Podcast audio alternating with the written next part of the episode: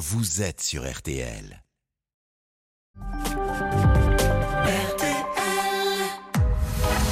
22h, minuit 30. Parlons-nous. Caroline Dublanche sur RTL. Bonsoir Caroline Dublanche, ravie de vous retrouver pour 2h30 de direct, de dialogue sur tous les sujets qui vous tiennent à cœur. Jusqu'à minuit et demi, l'antenne de RTL vous appartient. Tous vos appels sont les bienvenus au standard de Parlons-nous 09 69 39 10 11. Sarah et Paul vont s'occuper de vous et vous guider jusqu'à l'antenne sous le regard complice de Marc Bisset à la réalisation euh, de l'émission.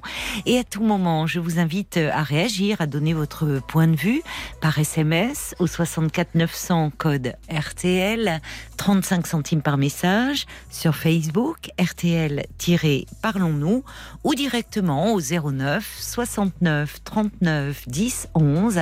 C'est le standard de Parlons-nous et c'est un numéro de téléphone non surtaxé. Bonsoir Marie. Bonsoir. Bonsoir, bienvenue. Merci. Vous avez une toute petite voix. Ah bon? Bah oui, vous avez une, une voix un peu d'enfant, une jolie Oui. voix douce. Physiquement, c'est pareil. Mais j'ai 40 ans. Ah bon, d'accord, oui. vous êtes souvent obligé de préciser votre âge? Ah oui, oui, quand les gens m'appellent, euh, que c'est de la publicité, ils me Ah demandent oui. si je peux parler à ma maman. Ah d'accord, C'est moi la maman ici. mais- d'accord. Bon, bah oui, il y a des voix comme ça qui, qui gardent un côté euh, un, peu, un peu enfantin. Alors, de quoi voulez-vous euh, me parler, Marie? Voilà, le, le, le, le point de départ de mon appel, c'est qu'en fait, en ce moment, je me sens vraiment vide, vide, vide. Et pourtant, euh, il m'arrive vraiment des, des trucs. Enfin, dans ma vie, j'ai rencontré quelqu'un. euh, euh, en 2008, j'ai rencontré un homme qui avec qui j'ai eu trois enfants. Les trois premières années, ça s'est plutôt bien passé, mais j'étais plutôt dépressive. Ensuite, je me suis fait hospitaliser et ça allait mieux. Et à partir de là, notre relation a vraiment dégénéré. euh. En fait, je crois qu'il n'a pas réussi à retrouver ses, ses marques dans cette relation. Hmm. Et euh, je me suis rendu compte en le quittant en 2018, parce que j'essayais tout le temps de le quitter, parce que il avait, il ramenait euh, des MST, des dettes. Enfin, j'ai eu tout, euh, Ah oui. tous les trucs pas marrants, quoi. Enfin bon, bref. Il était infidèle et Ouais, mais je m'en rendais. En fait, dettes. moi, je m'en rendais pas vraiment compte. J'ai essayé de le quitter, et puis à chaque Oui. fois, il me faisait des promesses. Et puis, je restais. Et, euh, et un jour, j'ai réussi euh, sur un coup de tête à, à partir. J'ai bien fait. Mais on a eu trois enfants quand même, quoi. Et oui, c'est compliqué. Ils étaient petits euh, quand vous l'avez quitté, cet homme? Euh, ben, la dernière avait deux ans. Ah oui. Aujourd'hui? Euh, là, non, non, Non, non, au moment où- c'était en 2018. Ah oui, d'accord. Au Donc moment là, où vous l'avez quitté. ans. C'est pas facile, oui, de partir avec trois enfants, mais vous avez trouvé la force de le faire malgré tout. C'était une vraie force, oui. Oui. Et ensuite, j'ai retrouvé quelqu'un euh, ben, sur un site de rencontre. J'étais vachement contente. On était amoureux et tout. Ça se passait vraiment très bien. Oui. Du coup, euh, on, a, on a décidé de- d'emménager ensemble, sachant qu'il habitait à 100 km de chez moi. Mhm. Et c'était au mois d'août dernier. Et puis, euh, et puis en fait, euh, eh ben, il, il apprécie pas du tout la, la vie en, avec nous. Enfin, il apprécie pas. Il, il- ça perturbe trop. euh, ça, son, c'est quelqu'un de très indépendant. Oui. Et il- sur son tempérament, il est beaucoup plus respectueux de moi que que que, votre précédent mari, compagnon. quoi. Oui. Mais euh, Mais la vie de famille, c'est c'est ça qui. pas à la vie de famille et du coup je, je fais tout et, euh, et enfin bon, bref moi je, je- Vous je faites pense que tout, c'est-à-dire ben je, ben, je m'occupe de mes enfants déjà. Oui, ben parce oui. que du coup on est passé d'une garde alternée à une garde où je les ai tout le temps. Ah et euh, et puis je fais tout euh, je ne vous euh, aide pas sans- il ne- Non, avec les enfants, ça se passe comment? En fait ça va trop vite pour lui je pense. C'est euh, Oui, il est passé d'une vie de célibataire à une vie euh, de famille avec vous et vos trois enfants. Oui, sachant qu'en plus on habite en milieu rural, donc on est tout le temps en train de faire des trajets. euh, de- Ah oui, pour les enfants, oui, c'est vrai. Ouais. Oui. Et oui. c'est euh, c'est très très Ben, contraignant. Oui, il ne Et, voit que euh, les contraintes. Dans... Non, lui, lui, ben, Lui, c'est pas lui qui les a, les contraintes. c'est ça. C'est vous, mais il trouve que c'est encore trop. Ben, il s'y fait pas, quoi. Il, il voit pas le, le côté positif qu'il pourrait y avoir à. Mais comment il vous le dit Euh, Il vous le dit Il le dit ça pas, il se cache. Il se cache, c'est-à-dire Ben, C'est-à-dire, il, il se met dans son bureau et puis euh, il travaille, il fait les repas avec nous. Ah oui, Et d'accord. puis, euh, puis c'est tout, quoi. Oui, donc il est très absent, euh, même physiquement, au fond. Il ne participe pas du tout. Il vient pour les repas. Ouais, ben, au début, il essayait un petit peu, mais euh, il pratiquait que des. Les moments avec lui étaient tout, toujours euh, axés sur l'autorité. Ah bon? Et, euh, et un jour, je, l'ai- enfin, je l'ai dit à plusieurs reprises, et puis on en avait parlé avant d'emménager ensemble, Oui. que, que pour, euh, pour que ça se passe bien avec les enfants, c'était bien d'avoir de l'autorité. Moi, ça m'a fait du bien aussi qu'il ait un peu d'autorité, parce que Oui, ça vous, il en a pas beaucoup. ça vous soulageait euh, un peu, mais ça ne peut ouais. pas être que ça. Je suis d'accord avec vous. Il faut aussi qu'il y ait des moments de plaisir, enfin des moments de- d'échange, de je. Voilà. Oui. Et quand je lui proposais euh, de venir jouer avec nous, à chaque fois il disait non, j'ai pas envie. Ça Enfin, l'intéresse voilà. pas. Il n'y avait pas, il n'y a pas des bons moments. Et puis Donc il n'a pas créé de, de lien avec vos enfants? Un petit peu, si. euh, des fois il joue un peu la bagarre, mais euh, ça suffit pas, quoi. Non. Il a quel âge, Il- lui? Bon, à peu près le même âge que moi. 40 ans. Ouais. Donc Il lui n'a pas d'enfant de son côté et, Non. et semble-t-il n'est pas... Oui, il n'a pas la fibre très paternelle, quoi. Enfin, Non. Sais pas ce qui l'intéresse en tout cas. Et vous deux, quand euh, alors j'allais dire quand vous vous retrouvez tous les deux, c'est compliqué avec euh, évidemment avec des enfants qui sont encore petits, puisque la dernière vous me dites à 5 ans, donc les aînés ont quel âge?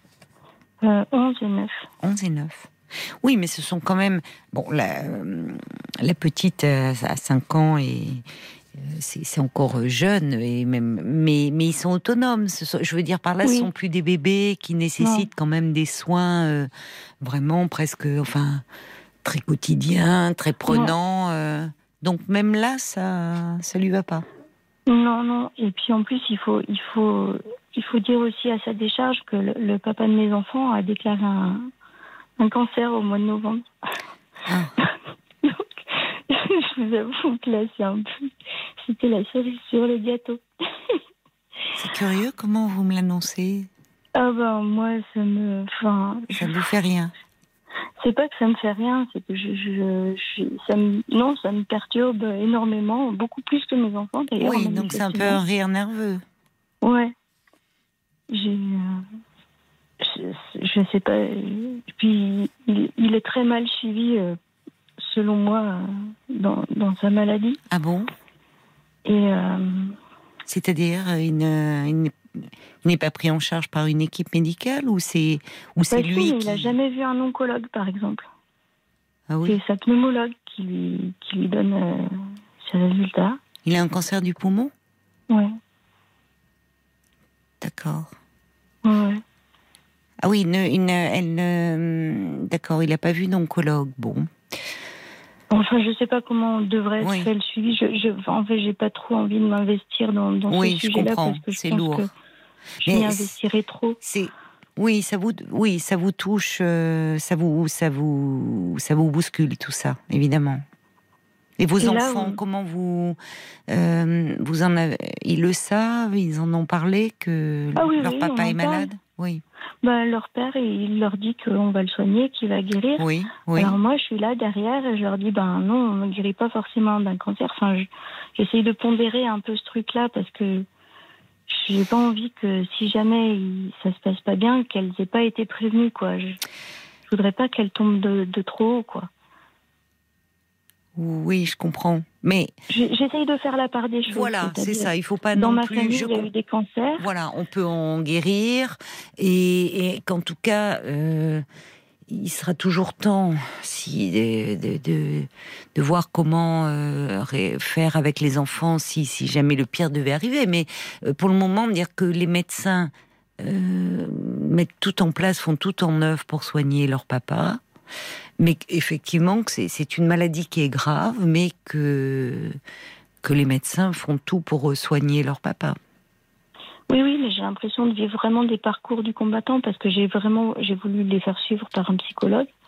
Déjà, les, les, équipes soignantes n'ont jamais pris contact avec moi ah bon? ou pour dire euh, est-ce que vous avez besoin d'un soutien par rapport à vos enfants, euh, sachant qu'il a quand même trois enfants, qu'elles sont avec moi, mais qu'elles voient leur père régulièrement et que. Oui que voilà, c'est quand même leur père, quoi. Mais de quelles équipes soignantes parlez-vous? Avec qui euh, avez-vous ben, pris contact Je sais pas, j'imaginais j'imaginais dans ma tête que, que le, enfin, parce que je connais des gens qui ont eu des cancers dans, dans mon entourage et qui avaient été suivis par des, euh, par des équipes. Euh, enfin, il y avait un accompagnement global, quoi. Oui, mais c'est pas automatique.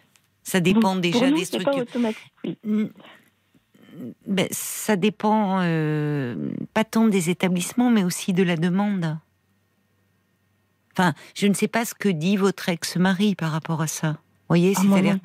Ben voilà, ça dépend aussi de comment. Euh, euh, enfin, comment les, les, choses sont présentées. C'est-à-dire que oui, bien sûr qu'il y a des relais, euh, il y a des. Il y a des psys évidemment qui travaillent dans ces services, mais mais mais il faut il faut déjà que votre que votre ex-mari en fasse la demande, qu'il mentionne les enfants. Enfin, vous voyez, ça se fait pas automatiquement. Hein.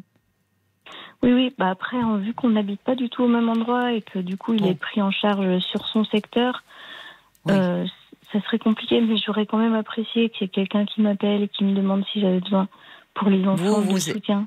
Et pour vous, peut-être aussi, puisque vous me dites que vous vous sentez vide, vide, vide, m'avez-vous dit? Là, mais en fait, parce que j'ai l'impression qu'il faudrait que je ressente quelque chose, mais que je le ressens pas. Par rapport à quoi ou à qui? Eh ben, par rapport à la situation que je suis en train de vivre. C'est-à-dire que bon, j'ai rencontré cet homme, on, s'est on a emménagé au mois d'août. Oui. Et puis là, je vous raconte, je suis dans une chambre qui est pleine de cartons. Parce que je déménage samedi, on, s'en va. Pour aller où? On va, on va vivre en ville en fait. On est en milieu rural et là on va, on a décidé de partir vivre en ville. Avec cet homme-là. Voilà, non, ben non, pas du tout. Ça, on s'est séparés, ça c'est pas bien, ça se passe pas vraiment bien. Ah, donc euh, oui, c'est lui qui dit, euh, celui qui se, euh, qui dit qu'il n'apprécie pas la vie de famille. Donc vous en êtes à vous séparer là? Mmh. Ah bah oui, oui. D'accord. Oui, on a pris la décision au mois de janvier et. C'est lourd, hein, tout ça pour vous. Bah c'est ça.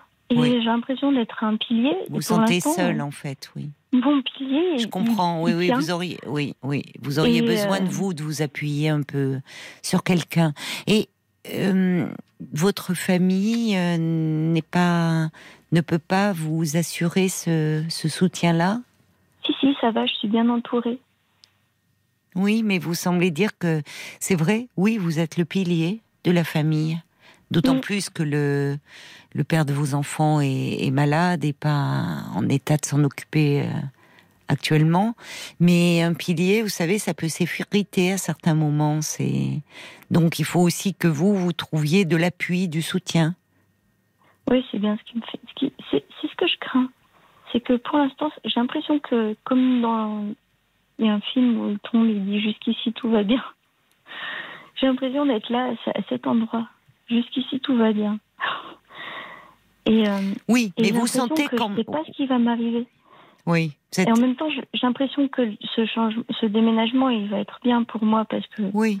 on fera les choses pour nous, quoi, pas pour quelqu'un de plus. Oui. Mais, euh, mais je pense que, en fait, dans mon fonctionnement, hum. je me dis que je suis très indépendante, très autonome. Et je demande aussi à la personne en face d'être très indépendante et très autonome. Et en fait, avec les deux hommes avec qui j'ai vécu, hmm. je me demande si ce comportement, il a pas, il les a pas bridés. Parce qu'en fait, les deux, ils ont eu la même réaction, c'est-à-dire qu'ils se sont, le premier et le deuxième, ils se sont enfermés dans leur propre, euh, dans leur vie. Oui. Et ils se sont mis à plus participer à, à la dimension communautaire de, oui, que j'envisage moi dans une la vie de famille. Oui. C'est-à-dire que vous êtes habitué, vous, vous prenez beaucoup de choses en charge. Bah oui. euh, Bah, en fait, finalement, vos exemple, enfants, c'est vous qui gérez, comme on dit. Voilà, si je vous donne un exemple, par exemple, je j'aime pas demander de l'aide. De si Oui. quelqu'un, si par exemple mon, mon, mon ancien compagnon, enfin le, compagnon Mm. actuel, on va dire, c'est Mm. plus mon compagnon, mais le compagnon actuel, il y a eu des fois où il est venu euh, pour le repas me dire est-ce que tu veux de l'aide? Je lui ai dit bah non, je veux pas de l'aide, je veux que tu participes. Et ça, c'est toute une conception en fait de la vie que j'ai et dont on avait vraiment parlé. Pour moi, c'est important Quelle que. différence faites-vous entre Eh ben, quand il venait vous voir, tu as besoin suis- d'aide euh, je, je suis pas, j'ai pas besoin d'aide en vérité. Mon besoin, c'est que chacun participe à sa mesure et que, et que chacun ait des tâches et que. Oui, je comprends ce que vous voulez dire dans cette nuance, c'est-à-dire que euh, il faudrait qu'il y ait une juste répartition dans les tâches euh, et que au fond chacun euh, prenne en charge sa partie. Mais ça partait d'une bonne intention au départ. Tu, Ah tu as oui, besoin d'aide. Si vous lui à- répondez Mm. non, j'ai juste envie que tu participes. Vous voyez, il peut être un peu dire bon bah finalement Marie gère, hein, donc euh, je la laisse. Donc j'ai une attitude qui enferme un peu. Je ne sais pas. Euh, ça serait, je peux pas vous répondre comme ça sur un exemple, Marie. Mais euh, vous, vous avez eu, vous avez été habitué à avoir euh, vous une mère qui, qui prenait comme ça tout en charge à la maison, les enfants, ou comment ça se répartissait chez vos parents justement? Est-ce que votre père euh, était présent aussi dans l'éducation, euh, aidait votre mère euh, dans les tâches domestiques, ou c'est votre maman qui finalement était un peu le pilier de la famille? Bah, ma mère, elle entretenait. Elle, comment dire? Mon père, il était alcoolique. Oui. Enfin, il a arrêté de boire après, euh, quand j'avais 15 ans. Mais euh, avant que j'ai 15 ans, euh, ma mère a essayé de, de soutenir mon père, disons. Il était pas- Enfin, il était pas- enfin, moi, je, Oui. mon frère, il vous dirait pas la même chose, mais moi, j'avais pas l'impression qu'elle était là pour nous. Quoi. Mais oui, euh, si elle était, euh, je comprends. Oui, d'avoir- vous vous D'avoir sentiez. construit ma propre euh, éducation. Oui, très tôt, vous avez dû vous prendre en charge, en fait.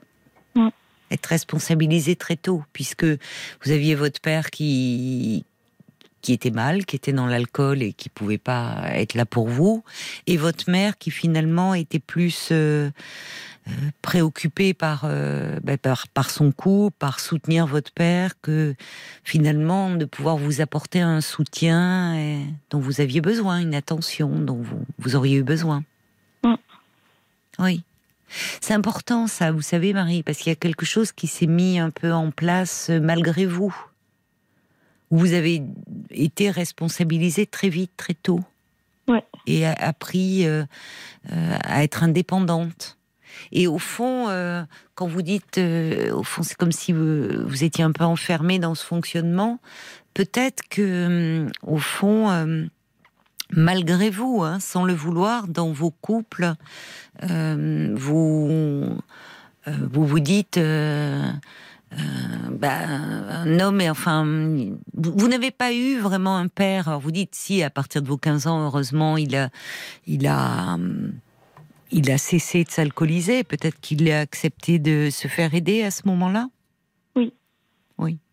Mais c'était déjà bien tard pour vous. 15 ans, on est déjà un peu grand. Donc ça veut dire que vous avez grandi un peu avec un père absent? Et les hommes dont vous me parlez, c'est comme s'ils étaient un peu sur la touche. Alors, c'est intéressant que vous posiez d'ailleurs la question comme ça. Je trouve c'est c'est hum, pertinent. C'est euh, vous vous pourriez présenter les choses en me disant je tombe toujours sur des hommes euh, qui euh, n'assument pas, qui hum, qui fuient et je, je trouve c'est rare de, de, de finalement euh, vous mettre aussi au centre en vous disant mais peut-être que quelque chose dans votre attitude, dans le choix de vos partenaires peut induire cela. C'est déjà euh, un, un grand pas en avant d'avoir cette conscience-là, malgré vous. hein. Ouais, mais c'est récent, hein. c'est récent parce que bah parce que ça se répète. Enfin, ça se répète deux fois. Hein. C'est pas non plus. euh, Oui, mais c'est euh, il y a alors il y a quelque chose d'ailleurs dans ce sentiment de vide et vous me parliez quand même d'une d'une dépression que vous aviez eue euh, quand euh, dans votre premier couple quand vous avez eu vos enfants. Oui. Il y a il y a quelque chose certainement de qui reflète aussi votre histoire, le fait que vous n'avez pas été l'objet de suffisamment d'attention et de soins et de protection quand vous étiez enfant Du fait de ce contexte Comment Disons qu'à ce, à ce moment-là, j'ai ressenti le besoin de me faire aider, ça faisait un moment. Mmh. Et je, voulais me faire mettre dans un monastère, mais je savais pas trop comment faire, comme j'ai pas de religion. Vous vouliez du calme, en fait, du repos Ouais, je me suis euh, fait hospitaliser en psychiatrie. Oui. C'est bien d'avoir euh, eu cette démarche. 20 jours. D'accord. 20 jours. Je suis sortie contre avis médical. Oui. Ensuite, j'ai arrêté les médicaments. Et puis après, ça allait mieux. J'ai vraiment posé mes valises là-bas. Oui. Avec l'aide ben, de la chimie. Et, euh, et depuis, je suis jamais retombée. Oui, vous n'avez pas euh, eu de suivi après, à votre sortie? Si, si, après, euh, bah après j'ai fait, j'ai vu, enfin, j'ai vu une psycho, je voyais une psychologue avant. Oui. Et après, j'en ai, vu une euh, pendant quatre ans. D'accord, oui. C'est pour ça que là, je pense que j'arrive quand même avec un, un bon bagage. Oui. Oui, oui, on sent qu'il y a eu euh, un travail d'introspection fait, enfin, dans, dans la façon dont euh, dont, dont vous vous exprimez. Vous, êtes, euh, vous, vous ne faites pas porter euh, toute la responsabilité sur l'autre. Bon. Non. maintenant. je trouve étrange de plus avoir. J'ai plus envie. J'ai jamais plus envie de quoi? De, ben, avant, quand j'ai quitté mon premier mari, c'était, c'était la fête, youpi, tralala. Enfin, j'avais vraiment posé mon boulet et, et c'était la libération. Alors que là, je suis, je suis pas décisionnaire, quoi. Enfin, si je suis un peu décisionnaire de partir. Ça vous rend triste? On va vers du mieux. Mais ça vous rend triste au fond de vous? Eh ben, je sais même pas. Je, je pleure pas. Je fonce en fait. Je fonce parce que. Oui, vous êtes dans l'action là c'est ça. Vous êtes, euh, il vous a fallu euh, vous débrouiller pour trouver euh, bah, un nouvel appartement. Vous faites les cartons, il y a le quotidien, les trois enfants, donc vous n'avez pas trop le temps de penser. L'action, ça aide à pas trop penser, mais il faut quand même tenir compte de ce sentiment de vide, comme si vous étiez un peu en pilotage automatique là. C'est ça. Donc un peu coupé de ce qui pourrait vous faire souffrir. Et parfois, il vaut mieux un peu anticiper, en étant un peu accompagné. Parce que c'est lourd quand même, je trouve, ce que vous vivez là. Ah il y a dans, dans, dans, le fait, bon, euh, c'est euh, c'est pas facile d'être seul avec trois enfants. Il y a cette relation qui au départ euh, vous étiez un peu dans l'euphorie et puis finalement bah, il doit y avoir quand même une, une déception, une peut-être c'est toujours un peu triste, une histoire qui s'arrête. C'est pas comme la première fois où vous étiez, euh, comme vous dites, soulagé d'être sorti de ce mauvais pas, de ce boulet dont vous parlez. Là, c'est pas ça. Mm. C'est, j'entends pas ça en tout cas. C'est plus euh, une remise en question, une interrogation. Non, et puis tout à l'heure, on faisait les cartons ensemble. Je lui ai dit, bon, excuse-moi, je vais sortir parce que je suis en train de retomber amoureuse de toi. Je suis en train, j'ai pas compris. J'étais en train de retomber amoureuse de lui, je lui ai dit. Ouais, j'ai dû sortir de la pièce. Oui, vous voyez, c'est difficile. Hein. oui. C'est difficile, pour vous. Alors, même si, comme vous dites, il y a des aspects positifs, le fait, quand vous me disiez vous retrouver euh, dans un. Euh, plus dans un centre-ville, c'est vrai qu'avec des enfants, vous aurez moins d'allées et venues à faire. Vous voyez, ils pourront faire des activités, des choses, ah enfin, tout sera plus proche. Ça sera moins de mm. fatigue aussi pour vous. Mais bon, cette séparation, on sent bien, euh, euh, c'est pas simple parce que bon, cet homme, euh, alors. cet homme, finalement, c'est ce qui vous dites, il est tombé amoureux de vous, à n'en pas douter, comme vous de lui, mais finalement, il n'avait pas mesuré peut-être que en vous aimant vous, il y avait aussi vos trois enfants et, euh, et que cette vie de famille, vous, vous n'avez pas eu au fond de, euh, de, de vie de couple à deux. Enfin, vous voyez, de c'est compliqué aussi de trois enfants. On a beaucoup, beaucoup, beaucoup discuté, mais ils se rendaient pas compte. Oui, oui, mais en discuter c'est une chose, mais le vivre, c'est-à-dire que euh, vous savez, même pour euh, euh, quand on est un couple et qu'il y a l'arrivée d'un enfant, bah, ça bouleverse beaucoup de choses. C'est-à-dire que du, du couple. C'est radicalement différent. Ah bah, c'est radicalement différent. Donc là, cet homme, bah, il est tombé très amoureux de vous, il avait euh, envie d'être avec vous, vous avec lui, mais en tombant amoureux de vous, eh ben, il y avait aussi la, il, a découvert la vie de famille et avec des enfants où semble-t-il il, avait du mal à trouver sa place, comme s'il trouvait sa place, c'était être autoritaire. Avec, c'était faire preuve d'autorité. Il était un peu maladroit au fond à sa décharge, c'est pas facile hein, de trouver sa ah place comme ça. Bon, mais du coup, ce qui est un peu douloureux certainement pour vous et peut-être d'ailleurs pour lui, c'est que c'est pas tant votre lien vous deux, c'est que lui euh, n'a pas mesuré tout ça au fond, qui se il se retrouvait pas seulement avec vous, mais dans une vie de famille. Et ça, peut-être, euh, son histoire fait qu'il n'y était pas prêt. Vous me dites, il arrive, il a 40 ans, peut-être un peu plus, il n'a pas d'enfant. Vous voyez, c'était peut-être pas dans ses projets de vie à lui. Et vous n'y êtes bah pour rien. rythme, quoi. Et puis vous, voilà, vous n'y êtes pour rien. On pas de la même manière avec trois bah, enfants. évidemment, évidemment. Donc vous avec un. Oui, oui. Bon, il n'empêche qu'une séparation, c'est toujours un peu douloureux. Alors pour le moment, et tant mieux, vous êtes dans l'action, vous, ça vous évite de trop penser. Mais voyez, euh, cette scène où vous faites les cartons, il vient et finalement vous dites sauve-toi, parce que je pourrais retomber amoureuse, ben, ça dit bien, euh, au fond, vous avez le cœur lourd. Et ce, parfois, ben, on, il faut tenir compte de cette impression de vide que l'on ressent. Parce que euh, c'est. En fait, je vois bien, en parlant avec vous, vous voyez bien que vous avez beaucoup de choses à dire. Mais c'est comme. Et ça serait bien peut-être que là, vous ayez à nouveau un peu un soutien pour traverser cette période-là. Vous ne pensez pas? Ah oui, oui. Être un peu accompagné. Parce que il y a en plus, vous faites face à des responsabilités euh, bah, importantes, puisqu'actuellement, même si euh, vos enfants voient leur père, là, c'est vous qui les avez au quotidien. Euh, il y a aussi cette projection dans l'avenir euh, quand même assez angoissante, puisque quand vous me disiez, bah, leur père étant malade, vous voulez un peu préparer vos enfants en disant, vous voyez, si, si jamais un jour il n'était plus là, tout ça est lourd pour vous. De se dire que peut-être qu'un jour vous serez je ne l'espère pas, hein, évidemment, ni pour votre ex-compagnon, ni pour vous, ni pour vos enfants, ni pour vous. Mais bon, forcément, c'est dans votre esprit. Oui, oui, surtout qu'il a il souffrait énormément. Enfin, il a une pompe à morphine, euh, il est médicalisé, hospitalisation au domicile. Enfin, oui, c'est lourd. Là, il, va un petit peu mieux, il peut un peu mieux bouger, mais il y a eu la période entre janvier et mars. Euh, Ça a été très difficile. Très, très dur. Oui, oui. Oui, l'organisation pour qu'ils puissent les voir et tout. Enfin, et oui, mais lui qui s'en occupait, mais, euh, mais euh, ouais. Oui, mais enfin, c'est bien lourd. Euh, c'est évidemment pour lui, mais c'est lourd pour vous aussi.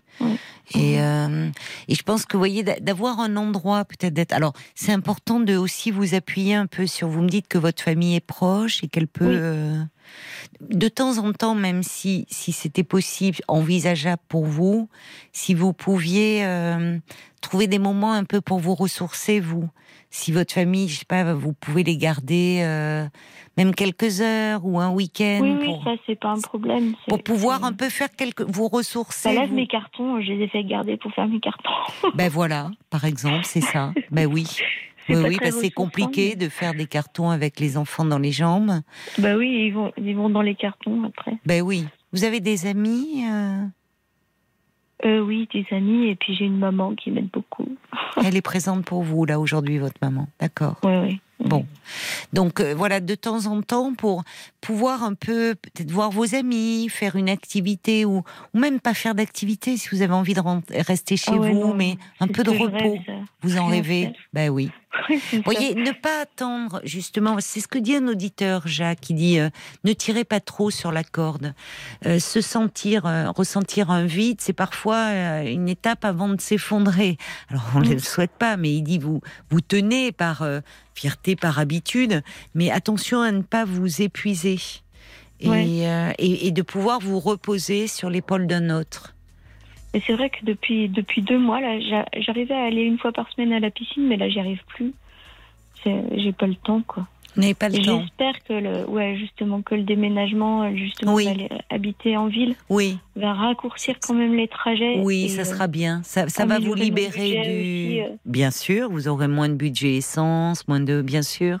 Et vous aurez moins de trajets à faire, moins de fatigue. Et ça Ouais. serait bien que vous puissiez retourner un peu à la piscine. Et puis par rapport à vos enfants, si vous ressentez le besoin euh, d'un soutien, vous pouvez euh, voir aussi euh, dans comment dire avec un alors comment je suis en train de chercher euh, Alors, pour voir ça- des, des ça, psy, des eu CMPP, beaucoup, euh, beaucoup, euh, j'ai ferraillé hein, pour trouver. pour Alors, vous avez trouvé quelqu'un là aller pour faire accompagner parce Oui. que là où on est, on est à cheval sur deux communautés de communes. Ah oui, c'est pas à côté simple. de chez nous oui qui pouvait les prendre, mais c'était pas sur la bonne com com. Bon, bref. Et puis finalement, ça y est, j'ai trouvé. Je vais à l'école des parents et du coup, on, on ah fait des séances bien un petit peu. C'est un peu sur mesure en plus euh, les séances. d'accord Donc euh, Ça, c'est voilà, très a- bien. C'est c'est super parce que bah, si c'est moi qui ai envie de parler, c'est moi qui parle. Si c'est les enfants, c'est les enfants. oui oui ça vous fait du bien qui avait j'imagine pas envie de parler, ben, elle a dit euh, la prochaine fois je viens pas. Je lui ai dit bah oui, tu peux rester dans le Oui. couloir, t'emmèneras un livre. Enfin voilà, on fait vraiment. euh, Bah, euh, moi, je, je vous admire hein, parce que vraiment, euh, vous avez beaucoup de. Il y a plein de gens qui m'admirent, terrible. Vous voulez pas être admiré, Ça vous voulez fait- juste être un peu non mais ça me fait drôle. Non mais ça me fait drôle parce que moi j'ai pas l'impression que je vis quelque chose de formidable quoi. Enfin je veux dire, Non, ce que je veux j'aimerais dire, mieux qu'on m'admire pour un truc cool quoi. Ben, je, com- je comprends ce que vous voulez dire. Non, mais je, je, vous êtes quand même, euh, vous, vous avez du courage, vous faites face. Euh, déjà, c'est pas facile. Une séparation, c'est pas simple. Euh, vous êtes euh, ben, trois enfants à vous occuper. Vous travaillez, vous de Oui oui je travaille. Oui. Mais je culpabilise quand même pas mal de, de les avoir emmenés dans cette histoire où ça a pas marché quoi. Ils en parlent, vos ça que les enfants? Pardon? Ils vous en parlent, vos enfants? Est-ce qu'ils s'étaient vraiment Oh, bah, elles attachés? sont contentes. Elles m'ont dit, euh, elles m'ont dit, nous on te fait confiance, maman.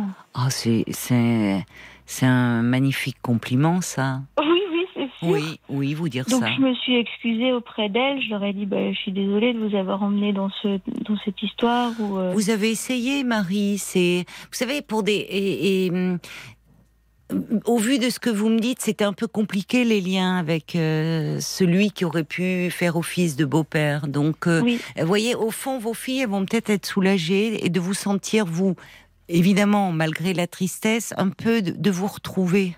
Parce que Mm. c'est dur de, de vivre aussi, et ça, ça peut jouer dans ce sentiment de, euh, de vivre auprès de quelqu'un où on sent qu'on s'éloigne, ou finalement d'être à deux, mais dans un sentiment de solitude. C'est douloureux, je Oui. trouve. Il vaut mieux parfois être seul carrément. Alors, ce que je, ne dis pas pour l'avenir, parce que non, vous n'avez pas de raison de culpabiliser par rapport à ça, et, vous pourrez, euh, en vous posant, en vous donnant du temps aussi, mais tout à fait rencontrer euh, un compagnon euh, qui pourra. ben, être un, compagnon évidemment aimant, attentionné pour vous, mais aussi par rapport à vos enfants. Voyez oui, oui. Je sais bien, mais pour l'instant, c'est pas du tout ma motivation première. Oui, je comprends. Oui, oui, je comprends. Mais là, c'est là où, euh, si par rapport aux, questions que vous vous posez, qui je trouve sont, sont très justes, enfin, mériteraient euh, d'être un peu approfondies, Oui. euh, ça, ça, hum, ne vous privez pas d'un peut-être Oui, d'un soutien. retourner, ouais, Oui, ouais, ouais. oui, ne vous privez pas d'un soutien la même, mais, euh, quand euh, voilà les choses seront un Mm. petit peu euh, rentrées euh, rentrées dans l'ordre, enfin un peu stabilisées. Voilà. Mm. Il y a Jacques d'ailleurs qui gentiment vous dit allez faites un carton avec un peu de vos soucis. Oubliez-le dans cette pièce durant le déménagement. Bon courage et prenez soin de vous surtout. Et oui, ça serait bien de vous délester un peu. Euh, et de j'espère que dans ce dans cette nouvelle vie, euh, vous allez voilà pouvoir euh, trouver un peu de temps pour vous aussi et pour prendre soin de vous parce que vraiment vous êtes une maman formidable avec vos enfants. Hein. Mhm. Elles vous le disent d'ailleurs. C'est le plus beau des compliments, maman, on te fait confiance. Elles me font, elles me font des, elles non, me font des câlins. Mais elles vous disent, maman, on te fait confiance. Elles me font confiance. Bah oui, mm. vous voyez. Mm. Donc euh, franchement, euh, c'est gratifiant. Non, elles, elles ont l'air heureuses. Oui. Donc c'est de vous dont il faut prendre soin aussi. Je vous embrasse, Marie. Merci. Bon, bon aménagement alors. Hein. Merci, bonne soirée. Au revoir. Parlons-nous, Caroline Dublanc sur RTL. Marc Lavoine sur RTL, cœur d'occasion. Et vous pourrez retrouver euh, Marc Lavoine ainsi que quatre autres invités, simplement accompagnés euh, d'un piano, dans le grand studio RTL d'Éric Jean-Jean ce samedi à 14h30. RTL. Jusqu'à minuit 30. Parlons-nous. Caroline Dublanche sur RTL.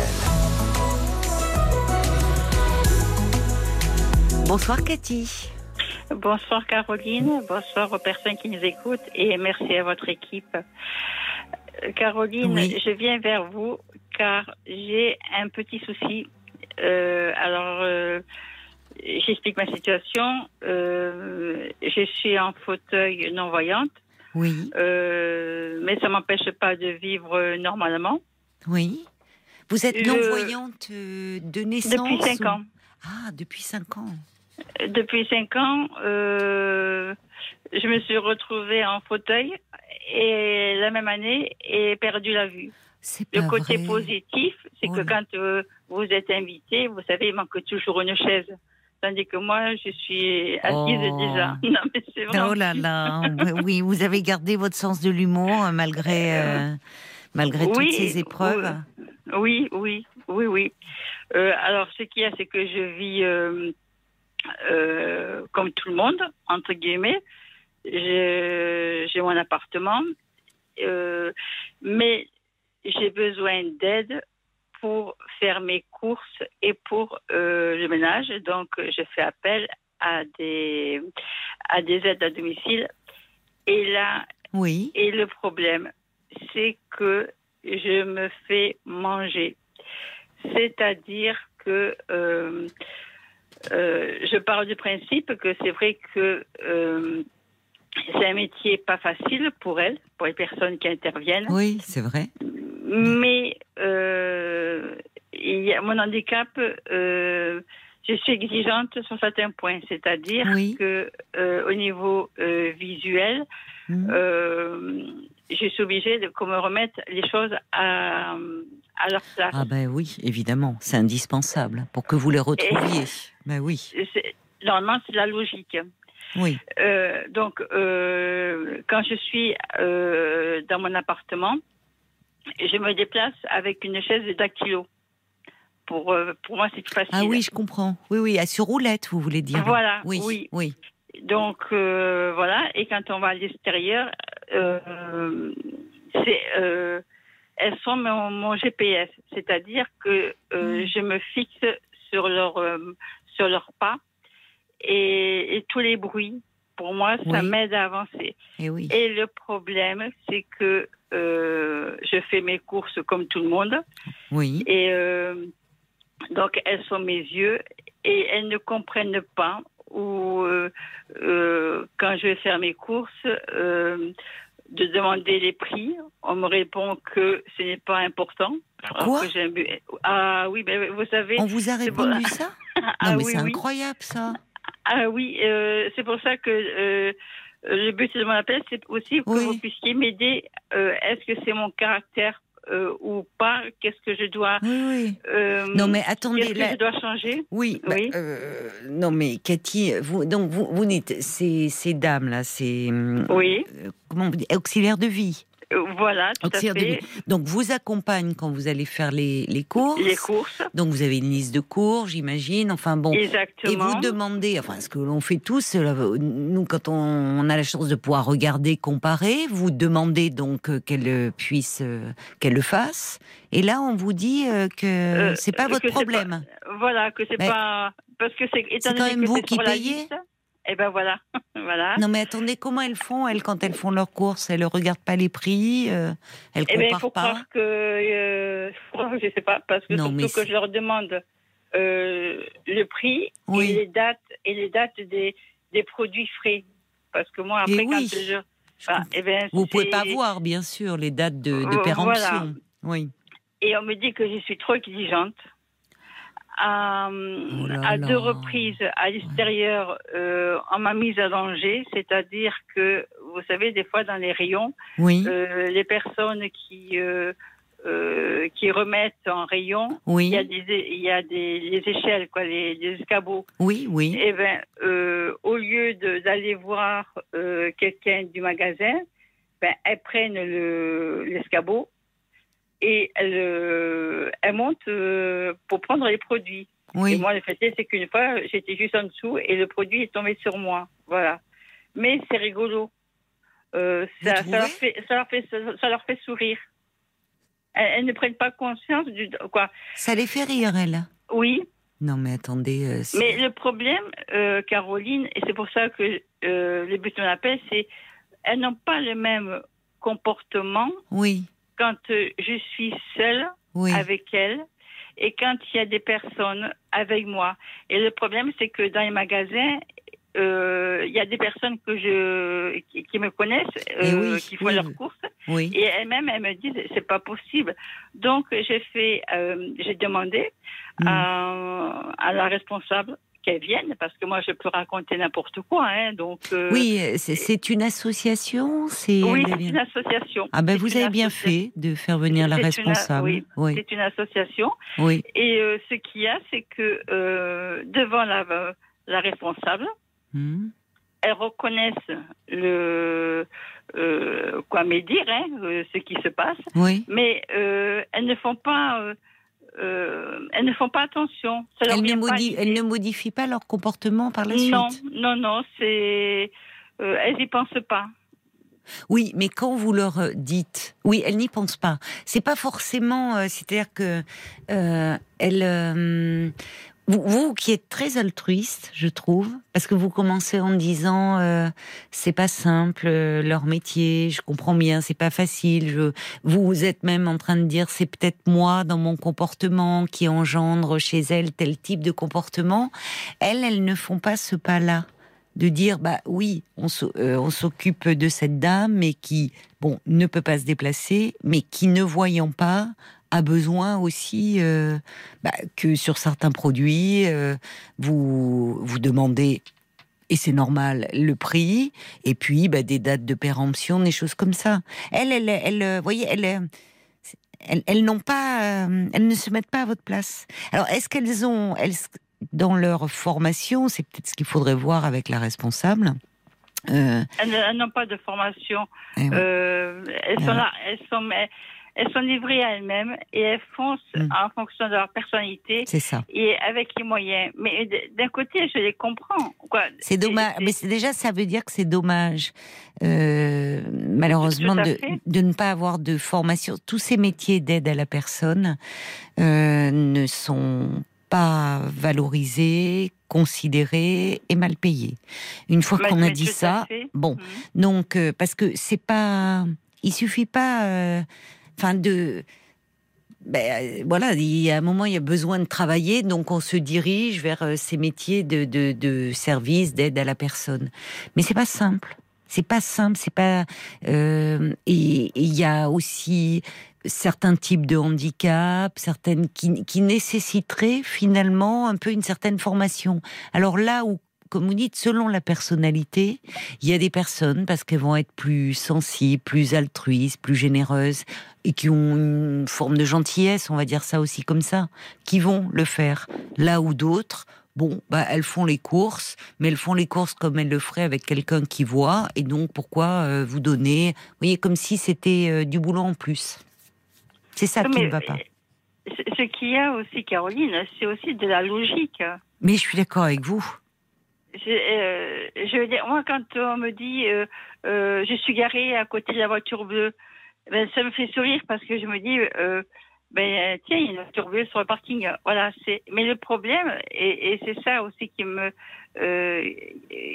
qui m'a fait venir vers vous, c'est que je suis en train de perdre la confiance que j'avais avec mon fauteuil.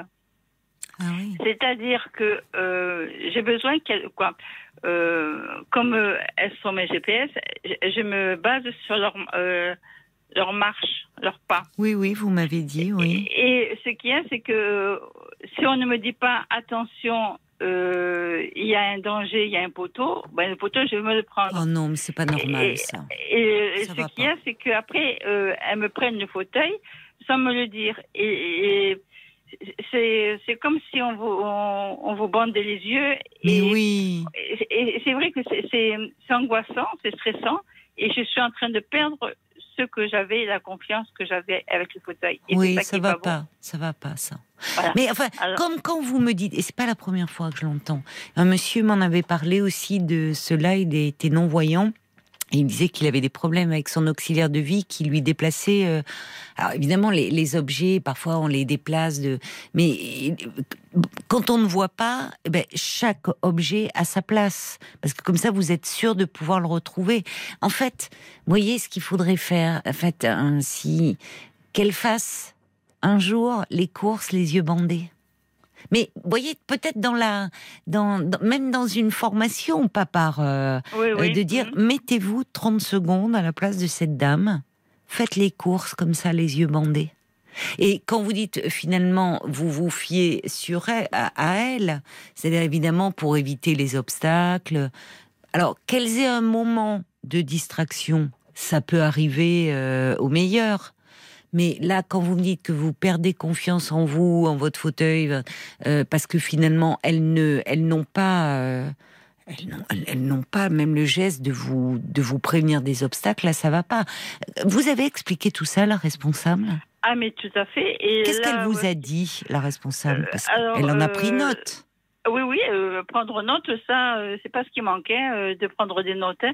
Mais euh, ce qu'il y a, c'est que euh, il y a eu un souci aussi euh, quand euh, euh, les pharmacies vendaient, vous savez, pour se désinfecter les mains. Euh, on m'avait vendu, il y avait plus des petits en petit format. Oui. On m'avait vendu Le grand. comme une pe- voilà comme une bouteille euh, d'eau. Ah oui. Et, et, le, cou- et le bouchon, il était de la même couleur que euh, mes petites bouteilles d'eau. Ah, c'est les embêtant filles- pour vous. Oui. Eh ben, heureusement pour moi que, euh, que la, hum, l'auxiliaire de vie a eu soif à ce moment-là, parce qu'on m'avait mélangé euh, ce produit avec les autres bouteilles. Et euh, l'auxiliaire de vie, elle me dit j'ai soif. Je fais ben, prenez une bouteille. Et elle a pris justement le, le produit de la pharmacie. Et c'est donc elle s'est servie, on parlait, elle s'est Mm. servie. Et au moment de euh, de mettre à la quoi de le boire, elle s'est rendue compte à l'odeur qu'il y avait un souci. Hum, hum. Et heureusement pour moi, c'est tombé sur elle. Vous voyez, c'est. euh, des- vous allez me dire, c'est des petits détails, mais qui, Ah non, non, non, non, non, non, non, ce sont pas des détails parce que euh, c'est euh, la vie du quotidien et pour vous, ça peut devenir vite l'enfer et je trouve. donc, Et alors, on me dit, il faut, faut pas, faut pas être exigeante. qui vous Euh, dit ça? Qui vous dit ça? La responsable. Ah non, mais elle est à côté de la plaque, c'est honteux de vous dire ça. Non, C'est- alors, alors là, dis, il faut pas être exigeante, mais attendez, dans, dans ce que vous demandez, je suis désolée, vous n'avez pas euh, des exigences démesurées. Vous demandez juste quand même que euh, quand vous faites les courses, euh, qu'on vous donne les prix. Euh, enfin, je veux dire, euh, c'est c'est ce que fait toute personne quand euh, quand elle fait ses courses. Enfin, franchement, c'est et, et en plus, je trouve que vous avez une façon de le demander, euh, justement, euh, euh, presque avec beaucoup de. Je vous dis, il y a, il y a beaucoup d'altruisme chez vous. Vous pensez, c'est- ça va pas, hein, la responsable. Il n'y a, pas, il y a pas une, il y a pas une, il y a pas d'autres associations. Il faudrait les mettre en. Il faudrait contacter une autre structure, à mon avis. Oui, sûrement. Parce Oh, que vous voyez, même c'est pas- quand la, elles- la réponse de la responsable est inadmissible. Parce que vous voyez, même quand elles vont faire les courses, bon, moi j'habite dans un appartement à étage. Et ben, pour, leur- pour leur faciliter euh, de porter le poids, j'enlève mon coussin du fauteuil et ça leur sert de caddie. Vous voyez, donc elles mettent après les. euh, Mmh, elles vont à la voiture. Donc euh, je me dis, alors peut-être que je suis trop, trop gentille, je sais pas, mais euh, je parle du principe. De faciliter leur travail. Mais c'est ça qui est, oui, c'est ça. C'est vous, vous avez euh, cette délicatesse, euh, cette gentillesse de, de, de ne finalement de ne pas leur créer euh, trop de charges. Donc, enfin, de il y a beaucoup d'empathie chez vous. Il y en a et, la responsable qui vous dit que vous êtes trop exigeante. Franchement, euh, si toutes les personnes euh, étaient étaient comme vous, euh, je pense que ça serait plus facile parce que ça serait intéressant d'ailleurs d'avoir des auxiliaires de vie qui nous appellent 09 69 39 10 11 parce que c'est vrai que c'est un métier qui n'est pas facile, qu'elle tombe parfois sur des personnes à la personnalité un peu cariâtre, enfin un peu tyrannique. Bon, c'est pas simple pour elle, mais alors vous, franchement, euh, Vous, voyez un exemple, Caroline. Quand je leur demande de me faire le ménage, bon, euh, je fais ce que je peux, mais il y a des choses que je ne peux pas faire. Donc, euh, je leur demande, faites-moi au moins, je préfère qu'on fasse une pièce à fond et que faire. euh, je dis surtout, ne faites pas le ménage de la belle-mère. C'est-à-dire que Ah, ne je faites connais pas, pas le ménage de la belle-mère. Je croyais, c'est- quoi? Le, ména- le ménage, c'est de, de la belle-mère, c'est ce qui se voit. Après, ce qui se voit pas, on ne le fait pas. Ah, d'accord. Je connaissais pas l'expression. D'accord. Oui, oui, oui, oui. Alors, alors euh, ben, ce qu'elles font, c'est qu'elles euh, elles font, surtout que je sais pas pourquoi euh, j'aime pas trop les meubles quand c'est trop chargé. Eh ben, elles font que le côté. Euh, Elles passent la poussière, mais euh, le meuble en vertical, en horizontal. Vertical, ce sera la prochaine fois. D'accord. Bon, on va Voilà. marquer, on va marquer une pause, Cathy, parce que Oui. il est 23 h et c'est l'heure des infos. Mais ne raccrochez pas, hein, restez bien avec nous. Caroline. Il y a beaucoup de réactions qui arrivent pour vous. Je vous les lirai juste après. À tout de suite. 22h, minuit 30. Parlons-nous. Caroline Dublanche sur RTL.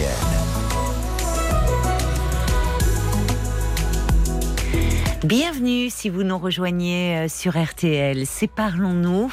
Jusqu'à minuit et demi, je suis là pour vous, à votre écoute. Alors si vous ressentez le besoin euh, de vous confier, de faire le point, je vous propose mon éclairage de psychologue. Toutes vos questions sont les bienvenues au 09 69 39 10 11 et vos réactions aussi par SMS au 64 900 code RTL 35 centimes par message, ainsi que sur la page Facebook de l'émission RTL-Parlons-nous. Et on vous retrouve, ma chère Cathy. Merci euh, d'avoir euh, patienté. Merci à vous, Caroline. Alors, j'ai un nombre de réactions qui arrivent pour vous, euh, vraiment euh, suite à votre témoignage. Vous voulez que je vous en lise Oui. euh, quelques-unes? Alors, euh, il y a, y a quelqu'un qui dit non, mais Cathy ne peut pas changer d'auxiliaire de vie. C'est lamentable ce qu'elle vit. Il y a quelqu'un qui dit manquer d'altruisme en exerçant le métier d'auxiliaire de vie, c'est tout de même un comble. Quelqu'un dit en plus de ne pas être professionnel, ces auxiliaires de vie sont douteuses. Il faut absolument le signaler à leur responsable. Je précise que c'est ce que vous avez fait. Cette Mhm. personne ajoute c'est facile de justifier un mauvais comportement en disant c'est parce qu'on n'y pense pas. Euh, Jacques, lui, vous dit euh, que vous avez raison d'être exigeante et précise. Vous êtes tombé sur des gens bien peu scrupuleux. Euh, votre bienveillance et votre gentillesse vous honorent et tout métier a ses finesses que visiblement celles que, sur lesquelles vous êtes tombé n'ont pas, malheureusement. Alors il y a Annie, elle dit euh, Oh, moi je trouve qu'il y a beaucoup de rouerie et de malveillance euh, chez, chez ces personnes. Elles cachent bien leur jeu vis-à-vis de leur hiérarchie. Alors Annie, elle a constaté cela aussi dans le comportement de certaines aides à domicile de sa mère âgée de 90 ans. Euh, Il y a Brigitte qui dit certes, ce métier est dur, mais c'est aussi aux aides à s'adapter. Euh, pourquoi ne pas changer d'association? Elle dit vous, vous, en fait, vous êtes peut-être trop gentille. Euh, Il y a Gatsby qui dit il faut appeler un chat un chat. C'est de la maltraitance. Le principal responsable, c'est toujours le manager. Plutôt que maltraitance, moi, j'irais négligence. Bon, c'est le manager, ça, Gatsby a raison. Les employés sont toujours à l'image du patron. Ne jamais oublier ça. C'est très juste. C'est-à-dire que si la responsable dit, ah bah écoutez, madame, c'est vous qui êtes trop exigeante. C'est ça qui est scandaleux. Pourquoi voulez-vous que finalement ces équipes, voyez, si elles rapportent ça, euh, au lieu de dire, bah écoutez, c'est à vous de vous adapter aux besoins des personnes, aux personnes porteuses de handicap. Et d'ailleurs, vous voyez, je voulais terminer sur le plan des SMS, il y en a beaucoup, hein, par Facebook également, mais il y a Claire qui dit vraiment, cette dame est adorable en parlant de vous et très touchante. Euh, elle ajoute Je suis auxiliaire de vie et c'est à nous à nous adapter aux besoins de la personne. Ces auxiliaires de vie dont vous nous parlez, chère madame, ont un comportement inacceptable. Euh, euh, C'est important d'avoir le témoignage de Claire. Tout, Ouais. tout à fait. Euh, ce que je voudrais rajouter, c'est que euh, parce que j'en ai eu qui ont défilé, hein, parce que euh, j'avais une personne qui était très bien, mais pour des raisons personnelles, elle a Oui. dû quitter l'association. Oui. J'en ai eu, mais alors là, Caroline, de tout. Il y en avait oui. une qui m'avait, euh, avec vos téléphones tactiles, là, elle m'avait pris en photo ma carte euh, bleue. Ah. Et au moment d'arriver à la caisse, euh, parce que moi je me repère avec la touche 5, parce qu'à la touche 5, il y a Eh un, oui, petit, bon, un petit point. Et euh, je lui dis, je vais taper mon collègue. Elle me dit, mais c'est pas la peine, je l'ai. Alors, euh, j'étais surprise.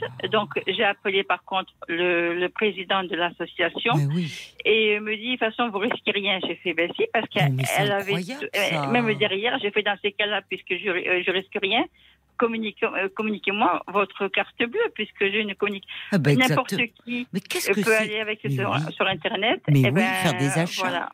Mais c'est quand même qu'est-ce que c'est que cette association? Le, le- vous Ben- vous rapportez ce fait et le président vous dit vous risquez rien. Oui. Non, ça va pas du tout. hein. Euh, qu'est-ce que- euh, qu'est-ce qu'on pense les Ah bah. Il y a encore beaucoup beaucoup Oui, de réactions. Il y a beaucoup de réactions et d'indignation surtout. Ben oui. Et on a beaucoup de euh, réactions normal. de, alors de femmes qui ont été euh, auxiliaires de vie. Il y a Sylvie, elle dit bah, Oui. ces personnes sont-elles vraiment euh, auxiliaires de vie? Parce que dans la formation, il y a un module consacré au handicap. Moi Ah. même, j'ai été auxiliaire de vie, j'ai accompagné bon nombre de personnes.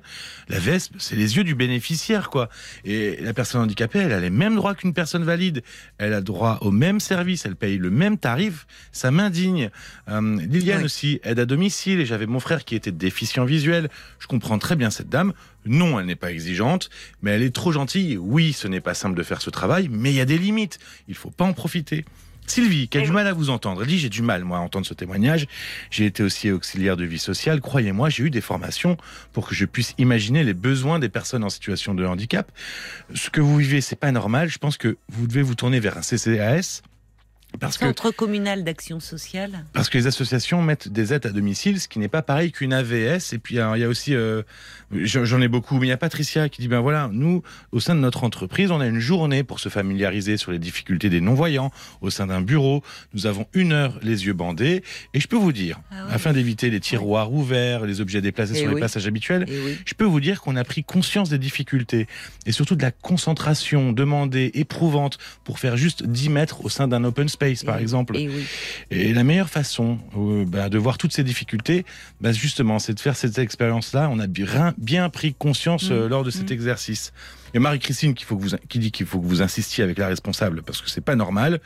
Et puis euh, la mouette de d'Annecy qui dit bah ça me semble peu probable que les choses changent compte Oui. tenu de la réaction de la responsable. oui. Et du président. Quelqu'un pourrait Oui. vous aider à trouver une autre association, une autre société.